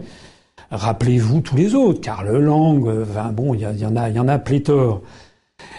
Et puis finalement, il se heurte euh, à ce mur. Il a compris que la famille Le Pen n'est pas là pour avoir le pouvoir. Elle est là pour avoir l'argent. Elle est payée toute la smala, toute la smala est payée aux frais des contribuables pour avoir une espèce de, pôle de fixation hein, de, de, voilà, de, l'opposition pour le plus grand profit des européistes. Alors maintenant, euh, euh, maintenant, euh, qu'est-ce qui va se passer? Ben, Je pense que monsieur, monsieur euh, Monsieur Philippot euh, va s'en aller, sans doute. Enfin, s'il a une once de dignité, je ne sais pas. Euh, de toute façon, la seule possibilité qu'il ait, c'est de, c'est de, passer sous les fourches codines et d'avaler son chapeau, d'avaler, c'est plus, des couleuvres. Là, il va ouvrir un muséum d'histoire naturelle, tellement il va avaler de couleuvres pour être en voie de golnichisation, c'est-à-dire comme ça, il aura son poste de député européen jusqu'à la retraite, et puis il ferme il, il la ferme. Est-ce que c'est ça qu'il va faire? Je n'en sais rien. Je pense que j'ai quand même une, me semble-t-il, j'ai plus une plus haute idée de, de, de M. Philippot, qui a des qualités. Euh, J'espère qu'il va quand même en tirer les conséquences et qu'il va, qu'il va, qu'il va s'en aller. Maintenant, qu'est-ce qu'il va faire? Moi, je n'en sais rien. La logique voudrait, et j'en profite pour dire, et c'est pas ici un appel du pied que je fais spécialement, je dis la vérité, j'ai toujours dit la même chose. Que ce soit M. Philippot, Que ce soit des gens qui ont claqué la porte de DLF parce que lorsque M. Dupont-Aignan leur a fait un enfant dans le dos en faisant une alliance avec Mme Le Pen. On a vu d'ailleurs ce que ça a donné, soit dit en passant. Que ce soit les gens de France Insoumise qui vont se rendre compte petit à petit que M. Mélenchon, c'est un nouveau Tsipras. On ne parle pas de ce qui se passe en Grèce, mais Tsipras, vous vous rappelez, en Grèce, c'était la gauche radicale qui est arrivée au pouvoir à Athènes.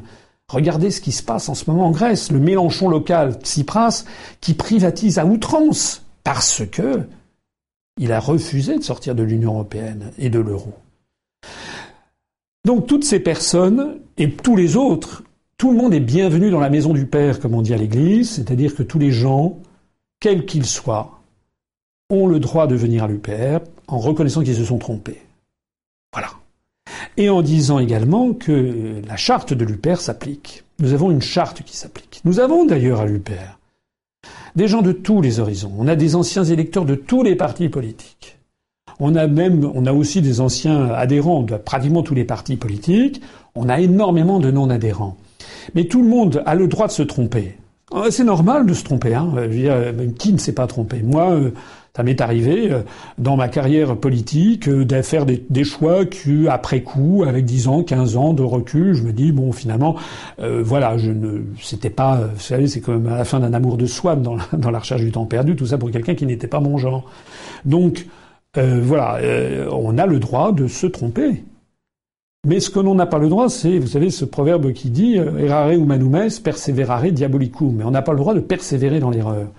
Ce que disait Confucius sous une autre forme. Donc, euh, il faut, si M. Philippot, si les gens sont avec lui, ont mené la réflexion jusqu'au bout, c'est-à-dire ils sont arrivés à la même conclusion que celle à laquelle, excusez-moi, je suis arrivé il y a plus de dix ans. C'est-à-dire que ce qui fait grief, c'est l'indépendance et la souveraineté nationale. C'est-à-dire que l'on ne résoudra rien tant qu'on restera dans l'Union européenne et dans l'euro. Si Monsieur euh, si Monsieur euh, Philippot est, honnête intellectuellement, j'ai bon espoir qu'il le soit, l'impression qu'il me donne, si les gens qui sont avec lui sont honnêtes, ils devraient se dire qu'en fait, c'est l'UPR qui avait raison. Il n'y a pas de honte à dire que c'est quelqu'un qui d'autre qui avait raison.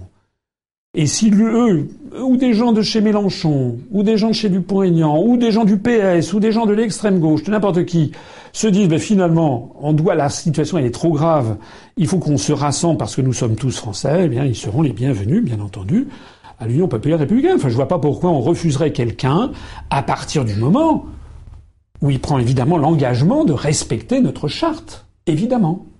Vous savez, c'est en 1815 après la bataille de, Waterloo, qui est un désastre absolu pour, Napoléon, euh, les troupes, euh, je l'ai déjà, c'est une anecdote que j'ai souvent sortie, je la, recite, mais elle me, me travaille l'esprit, c'est que il y avait les débris de l'armée napoléonienne, et puis il y avait les débris euh, euh de l'armée euh, la, les, qui soutenait Louis XVIII, puisque Napoléon était revenu, c'était les 100 jours, avait chassé les, armées fidèles à Louis XVIII. Et donc, dans cette espèce de chaos qu'est la France du 18 juin 1815, la bataille de Waterloo c'est un 18 juin, dans ce chaos général, à un moment, il y a des troupes des fidèles à, Napoléon qui vient d'être complètement écrasé, euh, qui se rencontrent avec des troupes fidèles à Louis XVIII. Et parmi les troupes fidèles à Louis XVIII, il y a à la tête le duc de Berry, qui est le deuxième fils de Louis XVIII. Et alors ça commence à tirer entre Français. Et le fils de Louis XVIII, le, duc de Berry, s'interpose en disant cessez le feu, cessez le feu, arrêtez de tirer, nous sommes tous Français. Voilà. Moi, c'est ça que j'ai envie de dire ici à tous celles et tous ceux qui m'écoutent, nous sommes tous Français.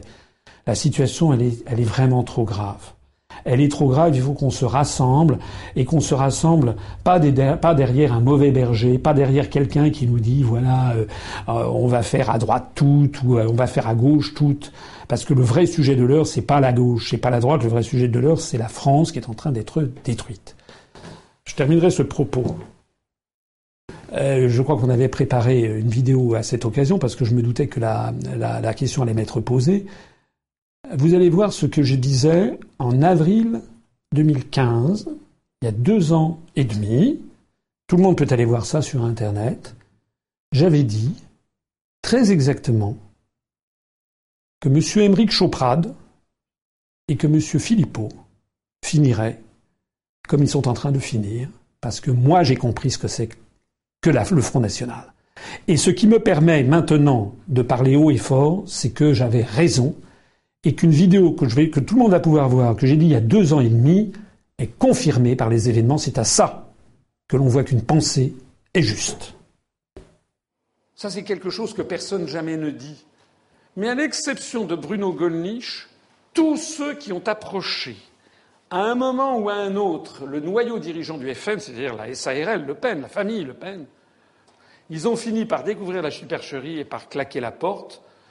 Et la liste est longue. Olivier Dormesson, ancien député FN de 1986, qui a claqué la porte. François Bachelot, médecin, ancien député FN, qui a claqué la porte. Jean-François Tousset, proche de Jean-Pierre Stirbois, ancien secrétaire national du FN, qui a claqué la porte. Roland Elie, ancien rédacteur à National Hebdo, qui a claqué la porte du Front National. Robert Spiller, ancien député alsacien, qui a claqué la porte du Front National. Bruno Maigret, l'ancien numéro 2, qui a créé le MNR lorsqu'il a compris le sabotage délibéré auquel procédait le père Le Pen. Jacques Bompard, le maire d'Orange, membre fondateur du Front National, qui a claqué la porte du FN en septembre 2005, après avoir dénoncé le népotisme au sein du FN, c'est-à-dire c'est toute la famille qui y passe. Karl Lang, l'ancien secrétaire général, qui a claqué la porte du Front National. Michel de Rostolan, l'ancien député de 1986, qui a claqué la porte du Front National. Martial Bild, l'ancien conseiller régional du Front National, qui a claqué la porte du Front National.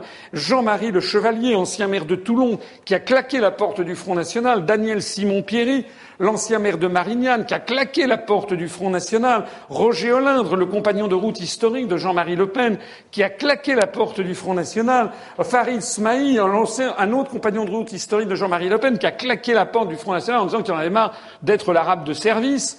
Et puis Jean-Claude Martinez, l'ancien vice-président du Front National et économiste en chef du mouvement, qui a claqué la porte du FN pour créer des listes appelées Maison de la vie et de la liberté contre celles du FN aux élections européennes de juin 2009 à croire que le FN est la maison de la mort et de la prison. Il a été exclu du FN le 17 novembre 2008. Fernand Le Rachinet, l'ancien imprimeur de Jean-Marie Le Pen, que Jean-Marie Le Pen a escroqué de plusieurs millions d'euros. Il a d'ailleurs été condamné pour ça. Laurent Ozon, qui a claqué le pain du Front National. Martine Leïdeux, qui a claqué la porte du Front National. Elle a créé son propre groupe au Conseil général. Marie-France Stirbois, ancienne députée, plusieurs fois sanctionnée, décédée au moment où elle, décédée au moment où elle avait décidé de quitter le Front National, etc., etc. Donc il n'y a que Bruno Goldich, qui d'ailleurs a expliqué pourquoi. Il a dit parce que je suis député européen à vie. Donc il gagne en gros 15 000 euros par mois net d'impôts jusqu'à 90 ans. Ben on sait bien. Ben voilà. Vous verrez ce qui arrivera à M. Philippot, à M. Choprade. Vous verrez ce qui leur arrivera dans les années qui viennent.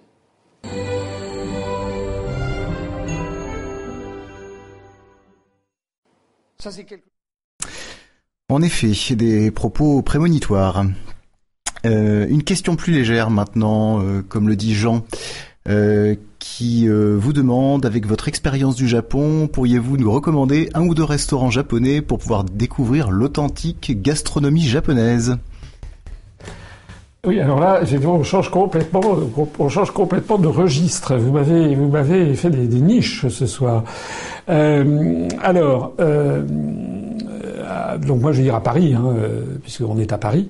donc, puis je ne connais pas des restaurants japonais à travers toute la France. Bon, euh, c'est. C'est de la publicité. Euh, la publicité gratuite là. Il y a, a, il, y a, il, y a, il y a quelques très bons restaurants japonais mais qui coûtent très très cher. Il y en a un rue du Mont Tabor dans à Paris 1er arrondissement où il y a des petits salons euh, privatifs où on a vraiment des un service extraordinaire euh, avec euh, plein de petits plats qui sont apportés. Il faut aller à l'étage, hein, faut pas aller au rez-de-chaussée. Mais je crois c'est très très cher. Je dis je crois parce que il j'y suis allé. J'avais la chance d'être invité. Ce n'était pas moi qui réglais l'édition. C'était du temps où j'étais notamment euh, euh, dans les allées du pouvoir. Ça fait déjà un certain temps. Euh, il y a également le restaurant japonais de l'hôtel Nico à Paris, qui est, qui est, qui est, pas mal. Tout ça, c'est des, des, restaurants assez chers. Maintenant, si vous voulez avoir des restaurants meilleur marché, euh, il y en a un qui s'appelle le Tsukiji, qui est, c'est le nom d'ailleurs de, de, du marché aux poissons de Tokyo. Le restaurant Tsukiji qui se trouve près de l'église de Saint-Germain-des-Prés, dans une toute petite rue qui s'appelle, je sais plus comment, la rue des... Enfin, toute petite, il y a deux, trois restaurants japonais. Un petit restaurant de Tsukiji où il y a du très très bon poisson y compris d'ailleurs, je crois, euh, du fougou, qui est ce poisson qu'il faut savoir couper, parce que si vous le coupez mal, il y a tous les... Enfin, c'est pas drôle, mais euh, c'est un poison mortel qui se répand dans la chair du poisson. Et donc, chaque année, il y a, a des, intoxications qui peuvent aller jusqu'au décès au, Japon.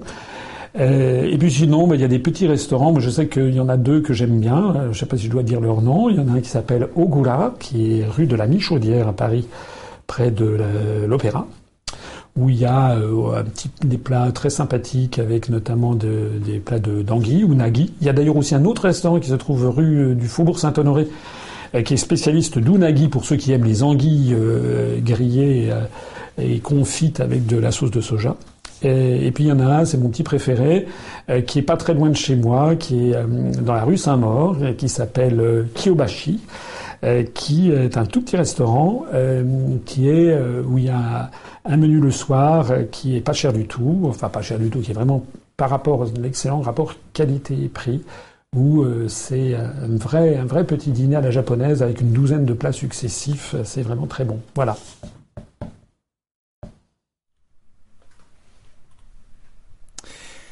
Une question de Koubac. Bonjour, que pensez-vous de l'indépendance québécoise? Il s'agit de nos frères d'Amérique. Le Québec, peuplé de 8 millions de personnes, peut-il devenir un pays à part entière? Alors, euh, bon, euh, la, situation au Canada, c'est quand même la situation d'un pays euh, souverain. C'est une situation qui, moi, je respecte la souveraineté des autres pays. bien entendu, le Canada, le Québec est un cas particulier. C'est un cas très particulier. J'ai eu l'occasion cet été de faire une série d'articles euh, que tout le monde pourra trouver en ligne sur notre site internet le 24, euh, le 24 juillet dernier, euh, puisque le 24 juillet 2017, c'était le 50e anniversaire du fameux cri Vive le Québec libre que De Gaulle lança le 24 juillet 1967 depuis le balcon de l'hôtel de ville de Montréal. Alors là, ben, je vous renvoie, je vous renvoie euh, aux articles que j'ai faits et qui s'appuyaient notamment sur les confidences faites par De Gaulle à, Alain Perfit. Alain Perfit n'avait pas fait partie du voyage, mais Alain Perfit raconte ce voyage.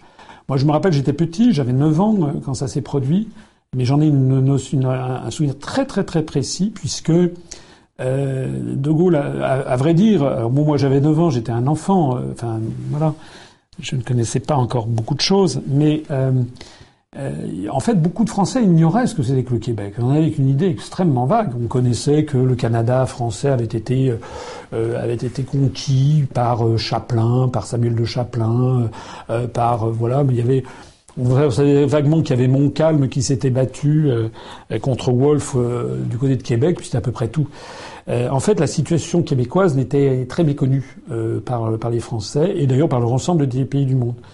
Et De Gaulle, lorsqu'il a été allé là-bas, a fait un scandale planétaire qui, d'un seul coup, a rendu la cause québécoise une cause planétaire. D'un seul coup, tout le monde a découvert, à commencer par les Français.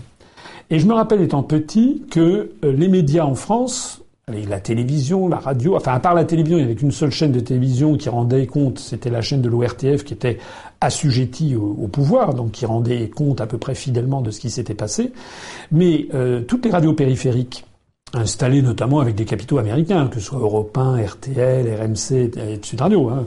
Je rappelle à ceux qui ne le sauraient pas que si Europe 1 est installé en Allemagne, si RTL s'appelle Radio Télé Luxembourg, si Radio Monte Carlo est à Monaco et Sud Radio euh, en Andorre, c'est pas pour rien. C'est parce qu'à l'époque, il y avait un monopole sur la diffusion des ondes hertziennes en, en République française et donc, il y avait eu des, des, des intérêts privés euh, avec derrière les intérêts américains qui s'étaient, qui avaient, euh, qui s'étaient installés pour diffuser une autre, une autre version des choses. Donc, les radios dites périphériques, périphériques à la France, mais aussi la quasi-totalité des journaux, les magazines, n'en parlons pas, l'Express, etc., avaient tiré à boulet rouge sur De Gaulle. Et je me rappelle que dans ma famille, moi j'écoutais ça avec mes yeux d'enfant, enfin avec mes oreilles d'enfant, et je comprenais pas très bien ce qui se passait, mais beaucoup de Français euh, se disait qu'est-ce quelle mouche, quelle mouche a piqué, il a piqué, qu'est-ce que c'est que ça?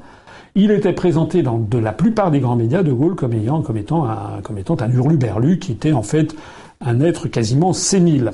Et si vous lisez le C'était de Gaulle de Perfit, Perfit rend compte très bien de cette atmosphère dans son ouvrage, même au gouvernement français à l'époque. Euh, les ministres français euh, qui étaient, accueillis, étaient allés accueillir Charles de Gaulle à la coupée de l'avion puisqu'il avait abrégé son voyage, il était reparti de, de Montréal directement sans passer par, euh, par, Ottawa et le gouvernement fédéral. Lorsqu'il est arrivé en pleine nuit à, à, à Orly-Sud, en pavillon d'honneur, tout Pompidou avait fait venir tous les gouvernements, tout le gouvernement, et euh, Perfit raconte que la plupart des ministres considéraient que de Gaulle était, était, était zinzin. Bon. Alors, de l'eau a coulé sous les ponts, ça fait 50 ans. Moi, je suis allé, j'ai fait un stage quand j'étais à, l'ENA, j'ai fait un stage de, de, de, deux mois à la télévision du, du, Canada à Toronto, comme on dit, c'est-à-dire à Toronto dans l'Ontario, donc dans le Canada anglophone. Et j'avais terminé ce stage par ensuite un voyage de trois semaines de, tourisme, de loisirs euh, au Québec, qui m'avait amené jusqu'à la Gaspésie, la partie orientale du, Québec, et, puis euh, ben, un peu dans tous les endroits euh, principaux du Québec, le long du Saint-Laurent. Et j'avais découvert, je le reconnais, un peuple. J'ai toujours presque un peu les larmes aux yeux quand je parle du Québec parce que je trouve que c'est un peuple extrêmement attachant. Euh, qui, euh, qui effectivement que la France a laissé tomber. Vous connaissez l'histoire du, Québec. Je le dis ici pour ceux d'entre vous, notamment les jeunes qui ne connaîtraient pas très bien. Lorsque Montcalm a été battu aux plaines d'Abraham par Wolfe, euh, et donc le Canada a perdu, la France a perdu le Canada français sous Louis XV en 1759, je crois. Euh, c'est le moment où Voltaire dit que tout ça, on s'en fiche, ce sont quelques arpents de neige la France déserte et elle laisse 60 000 euh, Français euh, sur place qui sont euh, des colons qui se sont installés, qui ont d'ailleurs piqué les terres des, Amérindiens qui étaient là. Hein. Ça, c'est le drame de la colonisation de l'Amérique du Nord et les 60 000 Français qui sont là vont être laissés dans, totalement dans le plus grand dénuement. La France va complètement les, laisser tomber. Et la, la, particularité du Québec, qui est assez extraordinaire, c'est que euh, la société québécoise de ces 60 000 colons a été euh, totalement euh, encadrée, verrouillée euh, par le clergé de l'Église catholique l'Église catholique menant un combat euh, féroce contre les anglophones qui, eux, étaient, étaient, étaient protestants, étaient anglicans. Et donc, euh, ce qui a fait l'âme de la nation québécoise, c'est l'Église catholique, avec des prêtres qui euh, ont incité leurs ouailles à faire le maximum d'enfants. De telle sorte qu'il y a eu ce phénomène démographique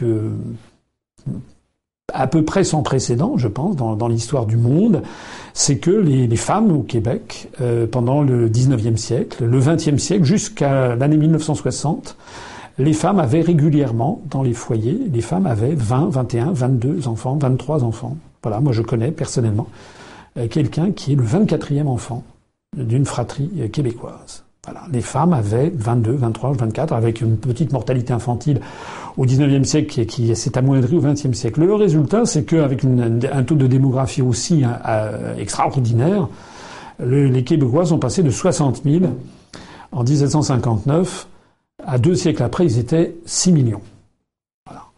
Ce qui a fait que cette revanche des berceaux, comme on a dit, ça fait que les Canadiens français ont été battus par les armes, mais ils ont son revanche, il y a une revanche des berceaux.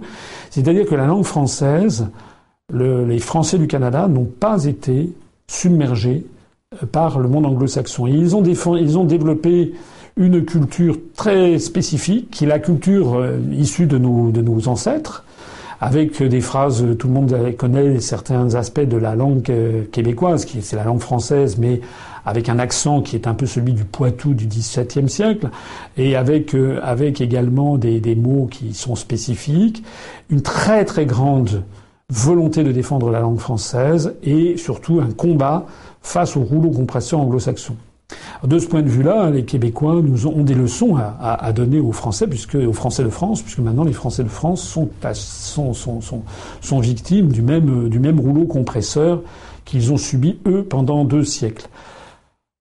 Dans le fond, dans le fond de mon cœur, euh, bien sûr que j'aimerais que le Québec devienne indépendant, parce que ça, c'est pas la nation canadienne, c'est pas comme l'Espagne de tout à l'heure. Il y a un peuple dominant et un peuple dominé. C'est ce qu'a été allé dire Charles de Gaulle. Bien entendu que c'est quelque chose qui me tiendrait à cœur. Je me rappelle, il y avait eu un référendum. Il y a eu plusieurs référendums sur la question québécoise. Le dernier qui a eu lieu, j'avais été invité euh, par la délégation du Québec à Paris, qui se trouve près de l'avenue Foch. Il y avait le regretté Philippe Séguin, qui était un petit déjeuner. C'était le, lendemain du référendum qui avait été, perdu. Euh, bon, mais voilà, euh, les, Québécois, il y a toujours une forte identité québécoise. Il y a d'ailleurs beaucoup de Français de France qui ont émigré au Canada et en particulier au Québec. D'ailleurs, je crois que nous avons à l'UPR, on a plus de 100 ou 120 adhérents euh, au, Canada et ils sont presque tous, au, pas tous, mais presque tous au, Québec. On a une délégation qui est assez euh, dynamique au Québec. Euh, et, voilà. Bon, cela étant, la, langue anglaise se développe aussi. il ne faudrait pas que les Québécois perdent leur âme. Donc euh, personnellement, euh, voilà, je ne sais pas qui m'a posé cette question. Est-ce que c'est un Français de France? Est-ce que c'est un Québécois? Est-ce que c'est quelqu'un qui est pour ou qui est contre? En tout cas, je livre le fond de ma pensée. Euh, bien entendu que personnellement, à titre personnel, à titre affectif, j'aurais souhaité que le référendum sur l'indépendance du Québec arrive à son terme. mais il s'agit, le Canada est un pays souverain et indépendant. donc c'est quand même des affaires intérieures d'un autre État. Mais il faut avoir, euh, je pense, comme à la fois de, respecter l'indépendance du Canada, mais ne pas faire preuve d'indifférence. Et je pense que si j'avais caressé l'idée, je l'ai toujours à l'esprit, l'idée d'aller faire un, petit déplacement au Québec pour aller faire des conférences sur place euh, euh, auprès des, des, Québécois et pour comparer la situation du, du Québec à la situation de la République française. Bien, un message pour trois questions de Joseph euh, Tchoukachvili. Quelles seront vos mesures pour la francophonie? Quelle euh, sera la nature de vos liens avec le continent africain? Et quelle est votre politique ultramarine? Joseph Tchoukachvili, donc je crois que c'est un pseudo, je suppose. Euh, alors, sur la, francophonie, je vais répondre. Je vais essayer d'être rapide parce que j'ai je, parfois tendance à être un petit peu un petit peu long. Euh, sur la francophonie, je rappelle que j'ai été pendant l'élection présidentielle le seul candidat à m'exprimer euh, devant euh, trois drapeaux, qui étaient, d'ailleurs c'est comme aujourd'hui même, euh, le drapeau français, le drapeau bleu-blanc-rouge de la République, le drapeau bleu avec la, la planisphère, le planisphère c'est le drapeau de l'Organisation des Nations Unies, puisque je suis favorable à l'Organisation des Nations Unies, même si l'Organisation des Nations Unies s'est éloignée de ses buts d'origine et, a, et, a, commis des, et a connu des, des dérives je suis favorable à un ordre international qui permette de réguler les conflits entre les nations et notamment avec euh, des procédures d'arbitrage et de justice comme la Cour internationale de justice. Mais le troisième drapeau devant lequel je m'exprimais, c'était le drapeau justement de la francophonie. Et je considère que euh, au troisième millénaire, euh, la France doit être en, contact, en coopération avec le maximum de pays du monde, je le disais tout à l'heure, mais elle doit donner la priorité à ses liens avec les pays de la francophonie. Pourquoi cela? Parce que une langue maternelle, c'est prédominant. C'est ce qui structure, c'est ce qui structure un, cerveau, une vision du monde. Et de fait, la France partage avec les pays qui utilisent la même langue qu'elle, euh, partage une vision du monde, des amitiés, des liens migratoires d'ailleurs. On peut pas, on peut pas dissocier les questions de la francophonie et les questions migratoires. De la même façon que les questions migratoires au Royaume-Uni, il y a énormément de populations d'origine immigrée qui arrivent du sous-continent indien ou bien du Nigeria ou de, l'Afrique du Sud. Euh, de la même façon que euh, en, Allemagne, c'est plutôt du monde turcophone. De la même façon que en Espagne, euh, il y a des, des, liens très étroits avec les pays de l'hispanophonie. En France, les questions migratoires touche d'abord les pays de francophones ou de tradition francophone, euh, par certains pays du Moyen-Orient où la, tradition française était très très euh, de francophonie dans les élites était très très développée, comme en Irak, comme en Iran, comme en Syrie, comme au Liban. Donc moi, ce que je veux, c'est effectivement que, sortant de l'Union européenne, la France renoue des relations avec le monde entier, mais donne la priorité, en tant que faire se peut, à la francophonie. C'est d'ailleurs ce qui était prévu dans la Constitution de la Ve République de départ, puisque le titre, je ne sais plus quel était le titre 12 ou 13 ou 15 de la Constitution, avait prévu euh, qu'il y ait euh, une communauté, communauté des États de la, des anciennes colonies françaises qui se réunissent en, en communauté. Bon, ça n'a pas ça, ça, avait commencé à voir le jour, puis ça c'est parti un peu en, en, en, quenouille parce que c'était la grande période des années 60, le rejet du néocolonialisme, et donc l'affaire est tombée un petit peu en désuétude. Mais c'était resté dans la Constitution française cette idée de communauté jusqu'à ce que Nicolas Sarkozy la fasse sortir pour, euh, au même moment où il inscrivait dans la Constitution le fait que la France appartenait à l'Union européenne. Donc euh, la France a, a, fait entrer dans sa constitution de la République l'idée que la France appartenait à l'Union européenne au même moment qu'elle a fait sortir du même texte constitutionnel notre appartenance au monde de la, francophonie. Nos rapports avec l'Afrique, euh, je l'ai dit, ça va de pair avec la francophonie. L'Afrique euh, est, est, ce qui est en train d'ailleurs de sauver la francophonie. La francophonie, la langue française se développe à toute allure dans le monde, contrairement à ce que croient beaucoup de Français qui pensent que c'est terminé, que c'est une langue morte. C'est pas du tout vrai. La langue française est une des langues qui se développe le plus rapidement au monde, puisque de mémoire, il y avait en l'an 2000 quelque chose comme 170 ou 180 millions de francophones à travers le monde, et que aujourd'hui, en 2017, il y a à peu près 250 millions et que si les perspectives, les, les projections sont validées, à horizon de 2060, il pourrait y avoir 6 à 700 millions de francophones dans le monde. La langue française sera à l'époque peut-être la troisième ou quatrième langue la plus parlée au monde. C'est essentiellement dû à la très fort, au très fort accroissement démographique de l'Afrique francophone et également au fait que ces pays d'Afrique francophone basculent dans la modernité progressivement. De plus en plus de, de jeunes générations accès à l'éducation, vont sur Internet, et comme je l'ai déjà dit, sur Internet, les grands moteurs de recherche ou les grands sites, hein, que ce soit Google, Yahoo, eBay, Facebook, euh, la langue française est, est, se classe en général deuxième, troisième ou quatrième langue au monde. Donc il y a un grand avenir à l'idée de la francophonie, de la même façon que je suis absolument convaincu qu'il y a un grand avenir à l'Afrique, euh, l'Afrique qui euh, a entamé sa transition démographique, l'Afrique où on découvre chaque mois des nouvelles ressources minérales prodigieuses. Euh, il y a un développement euh, et, c'est terrifiant que la France euh, semble se désintéresser de ce qui euh, était le continent dans lequel elle était le plus euh, présent. Avec l'Afrique, je pense qu'il faut avoir des nouvelles, des liens renouvelés. Liens renouvelés, c'est-à-dire ne pas laisser l'Afrique, ne pas quitter l'Afrique, parce que c'est ce qui est en train de se passer à part on va, certains vont mettre en avant euh, telle ou telle opération militaire au Mali, ou, euh, mais euh, euh, sur lequel il y aurait beaucoup à dire par ailleurs. Mais en réalité, la France est en train progressivement de se faire évincer d'Afrique par certains intérêts chinois ou américains. Et c'est extrêmement dommage. Alors je pense qu'il faudrait que la France soit beaucoup plus renoue avec une politique africaine digne de ce nom, mais une politique du XXIe siècle pas une politique du 19e, ni une politique du 20e.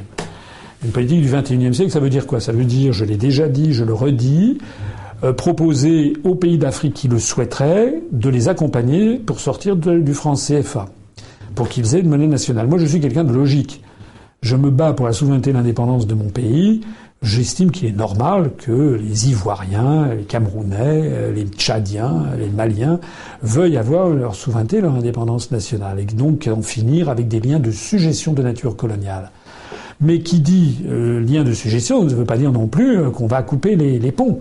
Je pense au contraire que la France étant la France, on doit pouvoir bâtir avec tous ces pays une politique euh, renouvelée, de, de, de, de, coopération. La France ayant étant un pays euh, statistiquement avec des infrastructures, un niveau d'éducation euh, globale de la population, un niveau d'infrastructure, de, recherche, des entreprises, etc., qui est quand même très supérieur à ce qu'est la moyenne des pays d'Afrique. L'Afrique ayant pour elle le dynamisme démographique, euh, la, comment dirais-je, les, matières premières, la montée en puissance d'une nouvelle classe moyenne et de diplômés en Afrique. Et donc il doit y avoir la possibilité, je pense, de développer une nouvelle coopération franco-africaine au XXIe siècle. Voilà. Il y avait un troisième aspect de la question, je ne sais plus, c'était ultramarine. Ah, la position ultramarine. Ultramarine. Je pense qu'on veut parler de l'outre-mer. Je pense qu'on ne parle pas de parle pas du Front National. Euh, ben, la position sur l'outre-mer, je l'ai dit aussi. Euh, la, la, position de l'outre-mer français. Euh, il se trouve que la France est, est restée à, à, conserver toute une série de confettis, comme certains disaient, les confettis de l'empire. bon, il y a des cas particuliers, la Nouvelle-Calédonie, où il va y avoir euh, euh, l'année prochaine un, référendum qui a été prévu de longue date sur l'indépendance de la Nouvelle-Calédonie. J'aurai l'occasion de me rendre en, Nouvelle-Calédonie. C'est un sujet que je connais vraiment assez bien parce que j'y ai, passé trois mois de ma vie en, Nouvelle-Calédonie. C'est un sujet assez triste et dramatique d'ailleurs de ce qui se passe euh, là-bas. J'aurai l'occasion d'y revenir. Pour le reste, l'ensemble, l'ensemble français, l'ensemble francophone de l'outre-mer est très diversifié. Chaque territoire a ses spécificités. Euh, la Réunion n'est pas Mayotte, la, Guadeloupe n'est pas la Martinique, euh, euh, la Guyane, ça n'est pas ça n'est pas la Polynésie, etc., etc. Il faut avoir une, approche très diversifiée avec des cas des, des, cas particuliers. Ce que je trouve en tout cas, et j'ai eu l'occasion de le dire, c'est que la métropole ne fait pas assez pour valoriser l'outre-mer français. Pas plus d'ailleurs que la francophonie. Rappelez-vous, pour ceux qui m'ont suivi, j'avais prévu dans mon programme présidentiel d'avoir des, des espèces de, d'Erasmus, vous savez, d'échanges d'étudiants. Bon, tout le monde dit Erasmus, Erasmus au niveau européen, mais moi je voudrais faire ça au niveau de classe, euh, de, comment dirais-je, du début, les premières classes de la, du collège ou la fin de l'école primaire, qu'il y ait des échanges avec l'outre-mer français qu'on multiplie les échanges entre des, des, des classes, parce que quand vous avez, si vous avez 9 ans, et que vous êtes dans une dans une école primaire à Nancy et que vous allez passer deux mois de votre vie dans une école primaire à Papeete en Polynésie et réciproquement, c'est un échange, eh bien ce sera c'est quelque chose qui vous marquera à vie. Je voudrais que ces échanges au moment du collège se fassent également, donc avec avec l'outre-mer, mais qu'ensuite au moment, par exemple en classe de seconde, de première, ça se fasse avec des pays de la francophonie. Si on avait des, jeunes Français qui passaient deux mois, dans une école au Liban, à Madagascar, en Haïti, au Québec, euh, au Vietnam, euh, au Congo, au Gabon, au Mali, au Sénégal, etc., et réciproquement, je pense que ça développerait là aussi euh, plusieurs milliers, si possible quelques dizaines de milliers d'élèves chaque année. Je pense que ça changerait progressivement le regard que la France porte sur à la fois les pays de la francophonie et les pays de l'outre-mer euh, français. Bon, ce sont parmi un certain nombre de, dispositions, il y en avait d'autres. Je renvoie à la politique de, de l'outre-mer euh, que j'avais développée lors de l'élection présidentielle. Une question de Valmy85. Euh, bonjour Monsieur Asselineau. L'article 16 de la Constitution donne des pouvoirs exceptionnels au président de la République. L'application de cet article permettrait-il de contrer les lois de l'Union européenne? Alors, euh, là, on est dans le domaine des, on est dans le domaine des conjectures. Je voudrais en profiter pour dire quelque chose qui me paraît important. J'ai eu un débat euh, il y a à Sud Radio il y a quelques jours. Euh, C'était justement le débat portait comment euh, renforcer euh, l'audience de la France, l'influence de la France au niveau planétaire. J'étais opposé notamment à l'ancien ministre Bernard Debré, qui m'expliquait que l'Europe c'était pas du tout la question, qu'en fait c'était parce que les Français ne mettaient pas d'argent dans la francophonie que notre influence régressait. Alors je voudrais dire plusieurs choses. S'agissant de cette question d'influence, euh, de la, le, fait que la France soit lancée, on ne peut pas vouloir une chose et son contraire. On ne peut pas vouloir à la fois dire on va fusionner avec les Lettons, les Slovaques, les Estoniens, euh, les, les, les Bulgares, etc., ou, ou, les, ou les Croates, et dire par ailleurs que ce qui compte le plus, c'est la francophonie, c'est l'influence de la France dans le monde. C'est pas possible. On ne peut pas vouloir une chose et son contraire. Mais je voudrais répondre à l'objection de Monsieur de Monsieur Debré parce qu'il y avait quelque chose qui n'était pas tout à fait faux dans ce que disait Monsieur Debré. C'est qu'il y a quand même parfois une petite marge d'appréciation, une latitude. Euh, euh, Bruxelles n'a jamais exigé que les Français, que la France taille spécialement dans les budgets de la francophonie. Donc si on, le fait, c'est parce que Bruxelles exige une diminution des budgets généraux et que nous avons des, des, des gens en France qui en profitent pour tailler sur ce qui faisait sur ce qui est notre intérêt national, qui est développé notamment l'influence de la France ou de la, francophonie. Alors je dis ça parce que Il faut voir que nous sommes dans un pays sous occupation mentale. Et de la même façon que dans les années 40, il y en avait qui étaient plus royalistes que le roi, si j'ose dire, ou plus, plus, plus, plus pro-allemands que les Allemands. On a eu des collabos dans les années 42 et 43 qui en rajoutaient par rapport à ce que demandait l'Allemagne. Eh bien, on a la même chose en France. C'est-à-dire que tout, il y, a, toute une série de dispositions, par exemple sur les privatisations, sur ci ou sur ça, où on va parfois au-delà de ce qui est immédiatement réclamé par la, par la construction européenne. Alors ça ne vient pas du tout contredire ce que j'ai toujours dit, il faut sortir de l'Union européenne, mais ça veut dire aussi que le simple fait de participer à la construction européenne, l'idéologie même de participer à ça, pousse un certain nombre d'élites françaises, de dirigeants français, par mimétisme, à vouloir absolument faire le mimétisme de ce qui se passe en Allemagne ou de ce qui se passe dans une espèce de pays euh, euh, onirique qui serait les États-Unis d'Amérique, comme si les États-Unis d'Amérique étaient le pays du total libre-échange, ce qui est totalement faux. Alors je réponds à la question, ceci ayant été posé, c'est que on peut toujours envisager effectivement que quelqu'un qui, par l'article 16, s'emparerait de la Constitution, enfin, appliquerait la, loi martiale. Mais je ne vois pas comment l'article 16 euh, pourrait revenir sur les directives européennes. L'article 16, c'est pas tout pouvoir, faut pas exagérer. Faut reprendre le, truc. Ça n'a d'ailleurs été utilisé qu'une seule fois depuis l'adoption de la Constitution du 4 octobre 1958. Cette seule et unique fois, ça a été au moment du putsch des généraux d'Alger, où euh, le général de Gaulle où il y avait une sédition euh, dans l'armée française, où il y avait un pouvoir de fait qui s'était proclamé en Algérie par un prononciamento militaire, et donc De Gaulle, à ce moment-là, c'était le pouvoir même de la République qui était vacillant. De Gaulle avait donc déclenché l'article 16 qui lui permettait effectivement de prendre des mesures exorbitantes du droit commun, mais cet article 16 n'est pas ad vitam aeternam et n'a pas le pouvoir de changer complètement les, lois. Je voudrais dire aussi autre chose, c'est que pour qu'il y ait une telle disposition d'esprit, il faudrait que le président de la République, qui soit élu, ait ça à l'esprit. On en est loin. Actuellement, nous, tous les, Français, on se sont fait laisser imposer par les médias le candidat de l'oligarchie qui est là pour démantibuler le pays et pour appliquer les lois européennes. Donc j'en reviens quand même toujours à mon affaire. Euh, la seule façon de sortir de l'Union européenne, c'est qu'il y ait la légitimité pour le faire. Il faut que ce soit approuvé en profondeur par le peuple français. il y a des gens qui me disent oui, on va avancer masqué, voilà. Par exemple, il y a des gens qui disent mais si, si, si, Mélenchon, il dit qu'il faut pas sortir de l'Union européenne. Une fois qu'il sera sorti, à ce moment, il le fera. Ou c'est Madame Le Pen qui fera ça. Non, ça c'est ça c'est de c'est de c'est des gens qui rêvent éveillés. Comment voulez-vous que quelqu'un qui aurait été élu sur le thème qui va rester dans l'Union européenne et dans l'euro, et dans l'OTAN, une fois ayant été élu, fasse le contraire. Parce que là, vous auriez un déchaînement de toutes les forces euro-atlantistes, à commencer par des manœuvres de déstabilisation des États-Unis d'Amérique.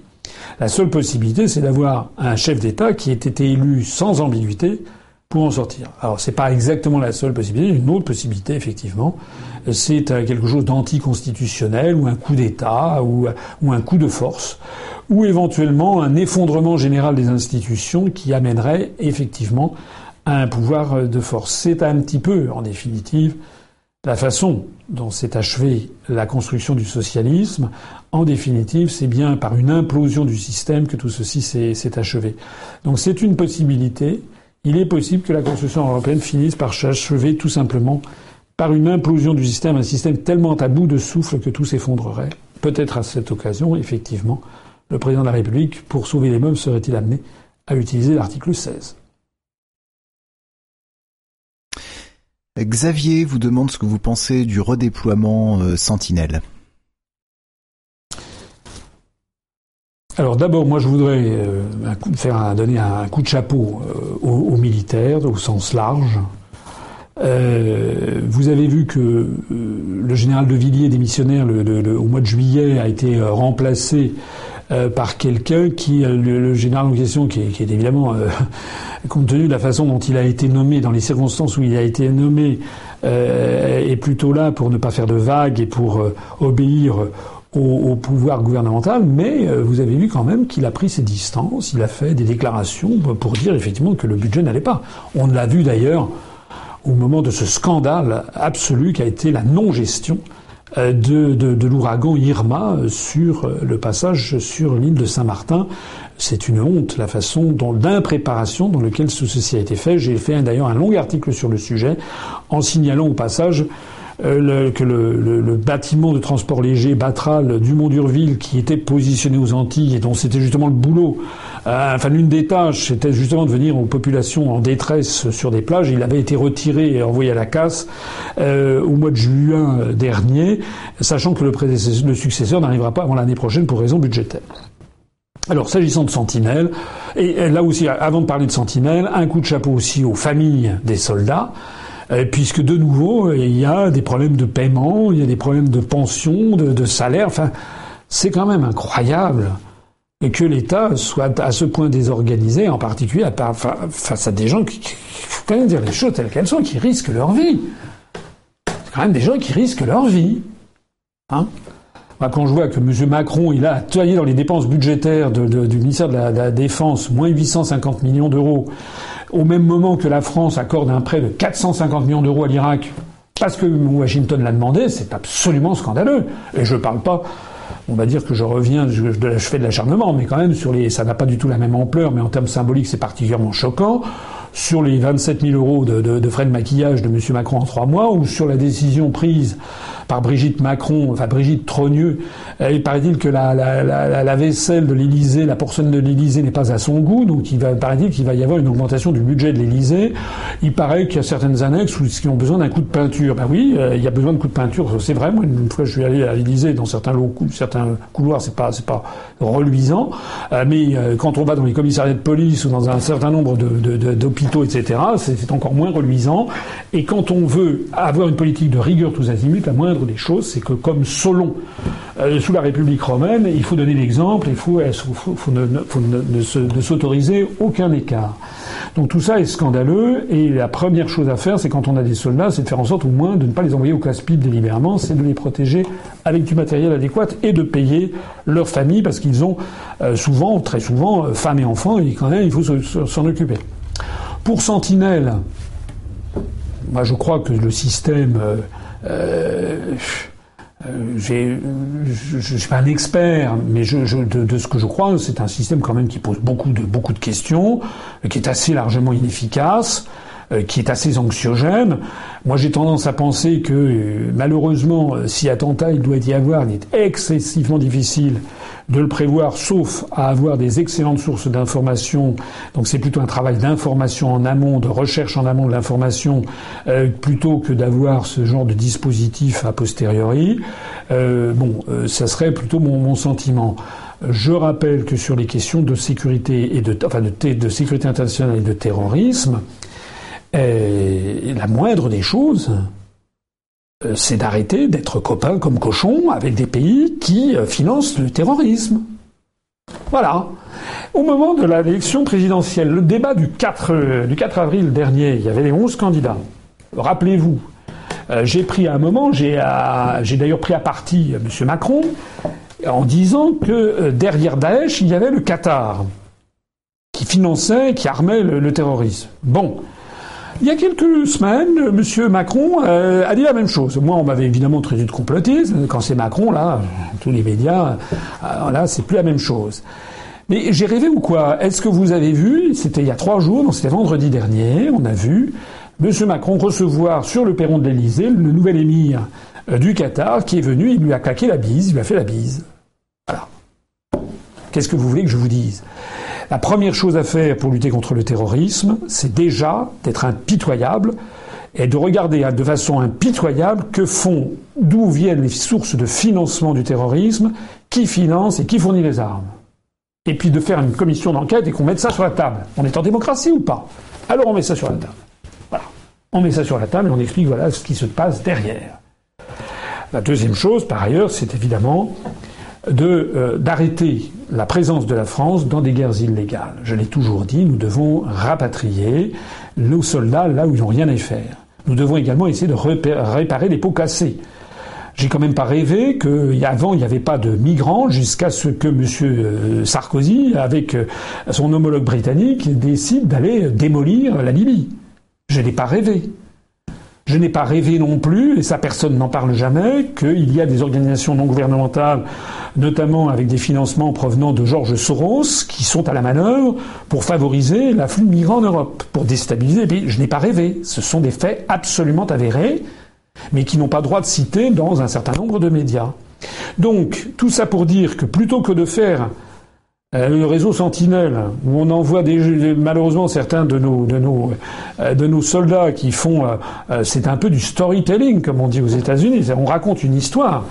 Mais c'est pas comme ça qu'on protège une population. D'abord, on protège une population, on protégera le monde, on arrêtera le, le cancer du terrorisme.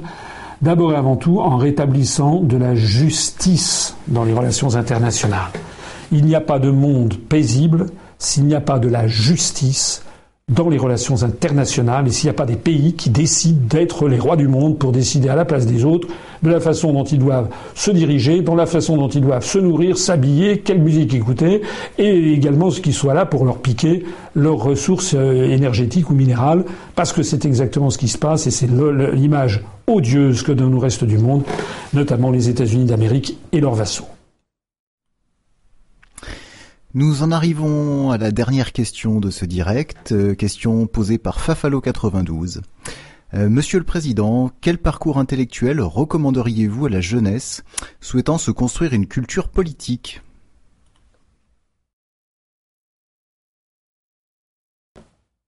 C'est un très très vaste sujet. Euh, il faudrait peut-être qu'un jour on fasse une émission où je parlerai d'un certain nombre de livres qui m'ont marqué. Euh, donc je ne sais pas très bien comment, euh, comment, comment prendre ça. C'est une question tellement vaste que je ne sais pas très bien comment prendre ça. Euh, J'aurais quand même tendance à dire que d'abord, moi je, suis, je suis un optimiste de nature. Si j'étais un pessimiste, je n'aurais pas créé l'UPR. Depuis plus de dix ans que j'ai créé l'UPR, j'ai eu tellement de mauvaises fées qui m'ont dit que je n'arriverais à rien que j'aurais eu 500 fois l'occasion de baisser les bras. Je n'ai pas baissé les bras, je crois que je suis quelqu'un euh, qui a de l'entêtement, je suis quelqu'un de têtu, je suis quelqu'un aussi de, je crois, euh, courageux face à l'adversité, parce que de l'adversité, je n'en ai pas manqué. Donc la première chose que je crois qu'il faut dire, c'est que le mouvement politique que j'écris se développe et que parmi les gens qui le rejoignent, il y a beaucoup, beaucoup de jeunes. J'ai reçu, euh, on reçoit tous les jours des témoignages parfois extrêmement, extrêmement gentils, extrêmement émouvants euh, de, de, j'allais dire d'enfants qui ont parfois 14 ans, 12 ans, 11 ans, euh, qui, euh, qui écrivent, qui veulent que je leur envoie un petit, un petit message, un petit, une petite dédicace, qui se dit, il y a des, il y a des, il y a des ados qui ont 14 ans et qui s'intéressent à ça. Euh, je note souvent que euh, la conscience politique se développe d'ailleurs chez euh, les, enfants, quel que soit leur milieu, mais ceux qui ne regardent pas la télé. Il y a une très forte corrélation entre ne pas regarder la télé et s'intéresser de façon intelligente aux événements. Parce que si vous n'avez pas la télé, si vous êtes sur Internet, vous allez regarder. Alors il y a de tout, bien sûr. Il y a des gens qui disent ah il y a de tout sur Internet, il y a tout sur Internet. Oui, mais il y a, il y a quasiment rien sur la télé, donc c'est assez normal, c'est un bon équilibre. Bien sûr qu'il y a de tout sur Internet. Mais il y a aussi beaucoup de choses qui sont très remarquables sur Internet. C'est un des avantages. De, il, y a, des inconvénients, puis il y a, aussi des avantages. Il y a aussi des, choses très intéressantes sur Internet. Moi, ce que je recommanderais à, un jeune qui a 12 ans, 13 ans, 14 ans, euh, peut-être me permet de, dire de, de regarder les conférences que j'ai faites. Ça leur donnera peut-être des pistes de, de réflexion, celles qu'a faites aussi euh, Vincent Brousseau, euh, Charles-Henri Gallois, les articles qui ont été publiés sur notre site. Je recommanderais aussi beaucoup de s'intéresser à l'histoire. Parce que, vous savez, c'est un de mes dadas, l'histoire, c'est quand même une des sciences humaines. C'est pas une science exacte, c'est une science humaine, mais quand même une des sciences euh, qui donne à réfléchir et qui euh, permet de voir quelles sont les récurrences historiques, les choses qui peuvent revenir, quels sont les archétypes historiques? Un archétype, quelles sont les situations qu'on a déjà vues dans l'histoire, et en quoi, par exemple, la France est-elle différente de l'Allemagne, la France est-elle différente des pays qui, qui l'entourent? Euh, on ne peut pas, me semble-t-il, euh, faire de la politique, s'intéresser à la politique. Et s'intéresser pas à la politique politicienne, on a bien compris, je pense à l'avenir de notre pays, à l'avenir de notre nation, au bien-être des gens qui sont autour de vous, au bien-être de, de, de sa famille, de ses amis on peut faire de la politique, c'est quand même d'abord travailler pour les gens qu'on aime et pour le pays que l'on aime. Et donc on ne peut pas faire ça si on n'a pas une certaine hauteur de vue, une certaine, je crois un certain désintéressement personnel au profit d'une cause plus noble qui vous dépasse. Et de ce point de vue-là, euh, se pénétrer euh, des grands événements de l'histoire, de l'histoire du monde, de l'histoire de France, c'est quelque chose de tout à fait important. Je m'adresserai en particulier peut-être ici à des étudiants qui ont 18, 19, 20 ans, 21 ans. Euh, je leur conseillerais vraiment de s'intéresser de très près à l'histoire, à l'histoire de, bon, d'abord à l'histoire de la guerre de 30 ans, hein, notamment au traité de, de Münster et d'Osnabrück, ce qu'on appelait les traités de Westphalie, c'est-à-dire à, l'équilibre européen qui est né de la guerre de 30 ans en 1648 parce que c'est une date vraiment fondamentale de notre histoire collective. une deuxième chose, je les conseille vraiment d'essayer de, creuser le, sujet euh, de l'histoire du XIXe siècle. Moi, l'histoire du XIXe siècle est souvent une histoire qui n'est pas bien apprise quand on est au collège ou au lycée on parle de la Révolution française, puis après on, zappe, on parle vaguement de la guerre de 70, 1870, et puis après de 1914. Et, mais le, le 19e siècle est un siècle extrêmement important, puisque c'est celui qui accouche du monde moderne, c'est celui qui, c'est le, réveil des nationalités, c'est le début. en fait, la France est un précurseur, mais progressivement, toutes les, toutes les monarchies euh, de droit divin cèdent la place soit à des monarchies constitutionnelles, soit à des républiques. On assiste à l'unification de l'Italie, l'unification de l'Allemagne. on assiste à la mise en place des grands États-nations dont nous sommes les héritiers. donc une bonne connaissance, et puis bien connaître aussi euh, l'histoire, euh, l'histoire notamment économique économique et sociale. L'apparition du marxisme, par exemple, avec le capitalisme des années, des années 1830-1840, tout ça sont des choses qui sont tout à fait fondamentales. Et j'insiste auprès des, des, des, jeunes de 18, 19, 20 ans, parce que souvent ils n'en ont pas tout à fait la bonne, la bonne notion. Voilà. Pour le reste, il faudra peut-être qu'on publie, il faudra que j'y réfléchisse, euh, peut-être une bibliographie avec quelques grands ouvrages euh, que l'on pourrait recommander, des ouvrages notamment sur, euh, sur l'histoire ou bien sur l'économie politique. Euh, ou aussi des ouvrages contemporains sur la géopolitique. Mais les ouvrages contemporains, c'est plus facile à trouver. Il y a énormément de sites internet qui parlent de géopolitique maintenant. En revanche, les ouvrages un petit peu érudits et, surtout bien présentés et, bien clairs sur le 19e siècle, ce sont des choses qui sont qui, à mon avis euh, qui à mon avis euh, manquent. voilà. Ce qui manque aussi souvent, c'est la motivation. donc pour s'intéresser, à mon avis, de façon euh, saine et dynamique euh, à la politique, il faut euh, d'abord faire ça pour de bonnes raisons. Voilà, je dirais à des jeunes ne faites pas ça pour pour être à la télé, pour pour faire du Macron, pour faire de la com. Macron, Hollande, Sarkozy, tout ça, ça sera balayé par l'histoire. Quand vous avez le sens de l'histoire, vous savez que l'histoire, elle retient chaque siècle une, deux personnalités, voilà, trois. Le XXe siècle, c'est Clémenceau, Charles de Gaulle. Voilà, c'est tout. Au XXIe siècle, pour l'instant, l'histoire ne retiendra personne. Il nous appartient collectivement que, avec l'UPR, je l'espère, l'histoire euh, se rappelle dans deux, trois siècles que le peuple français a su reprendre en main sa destinée millénaire. Vive la République et vive la France.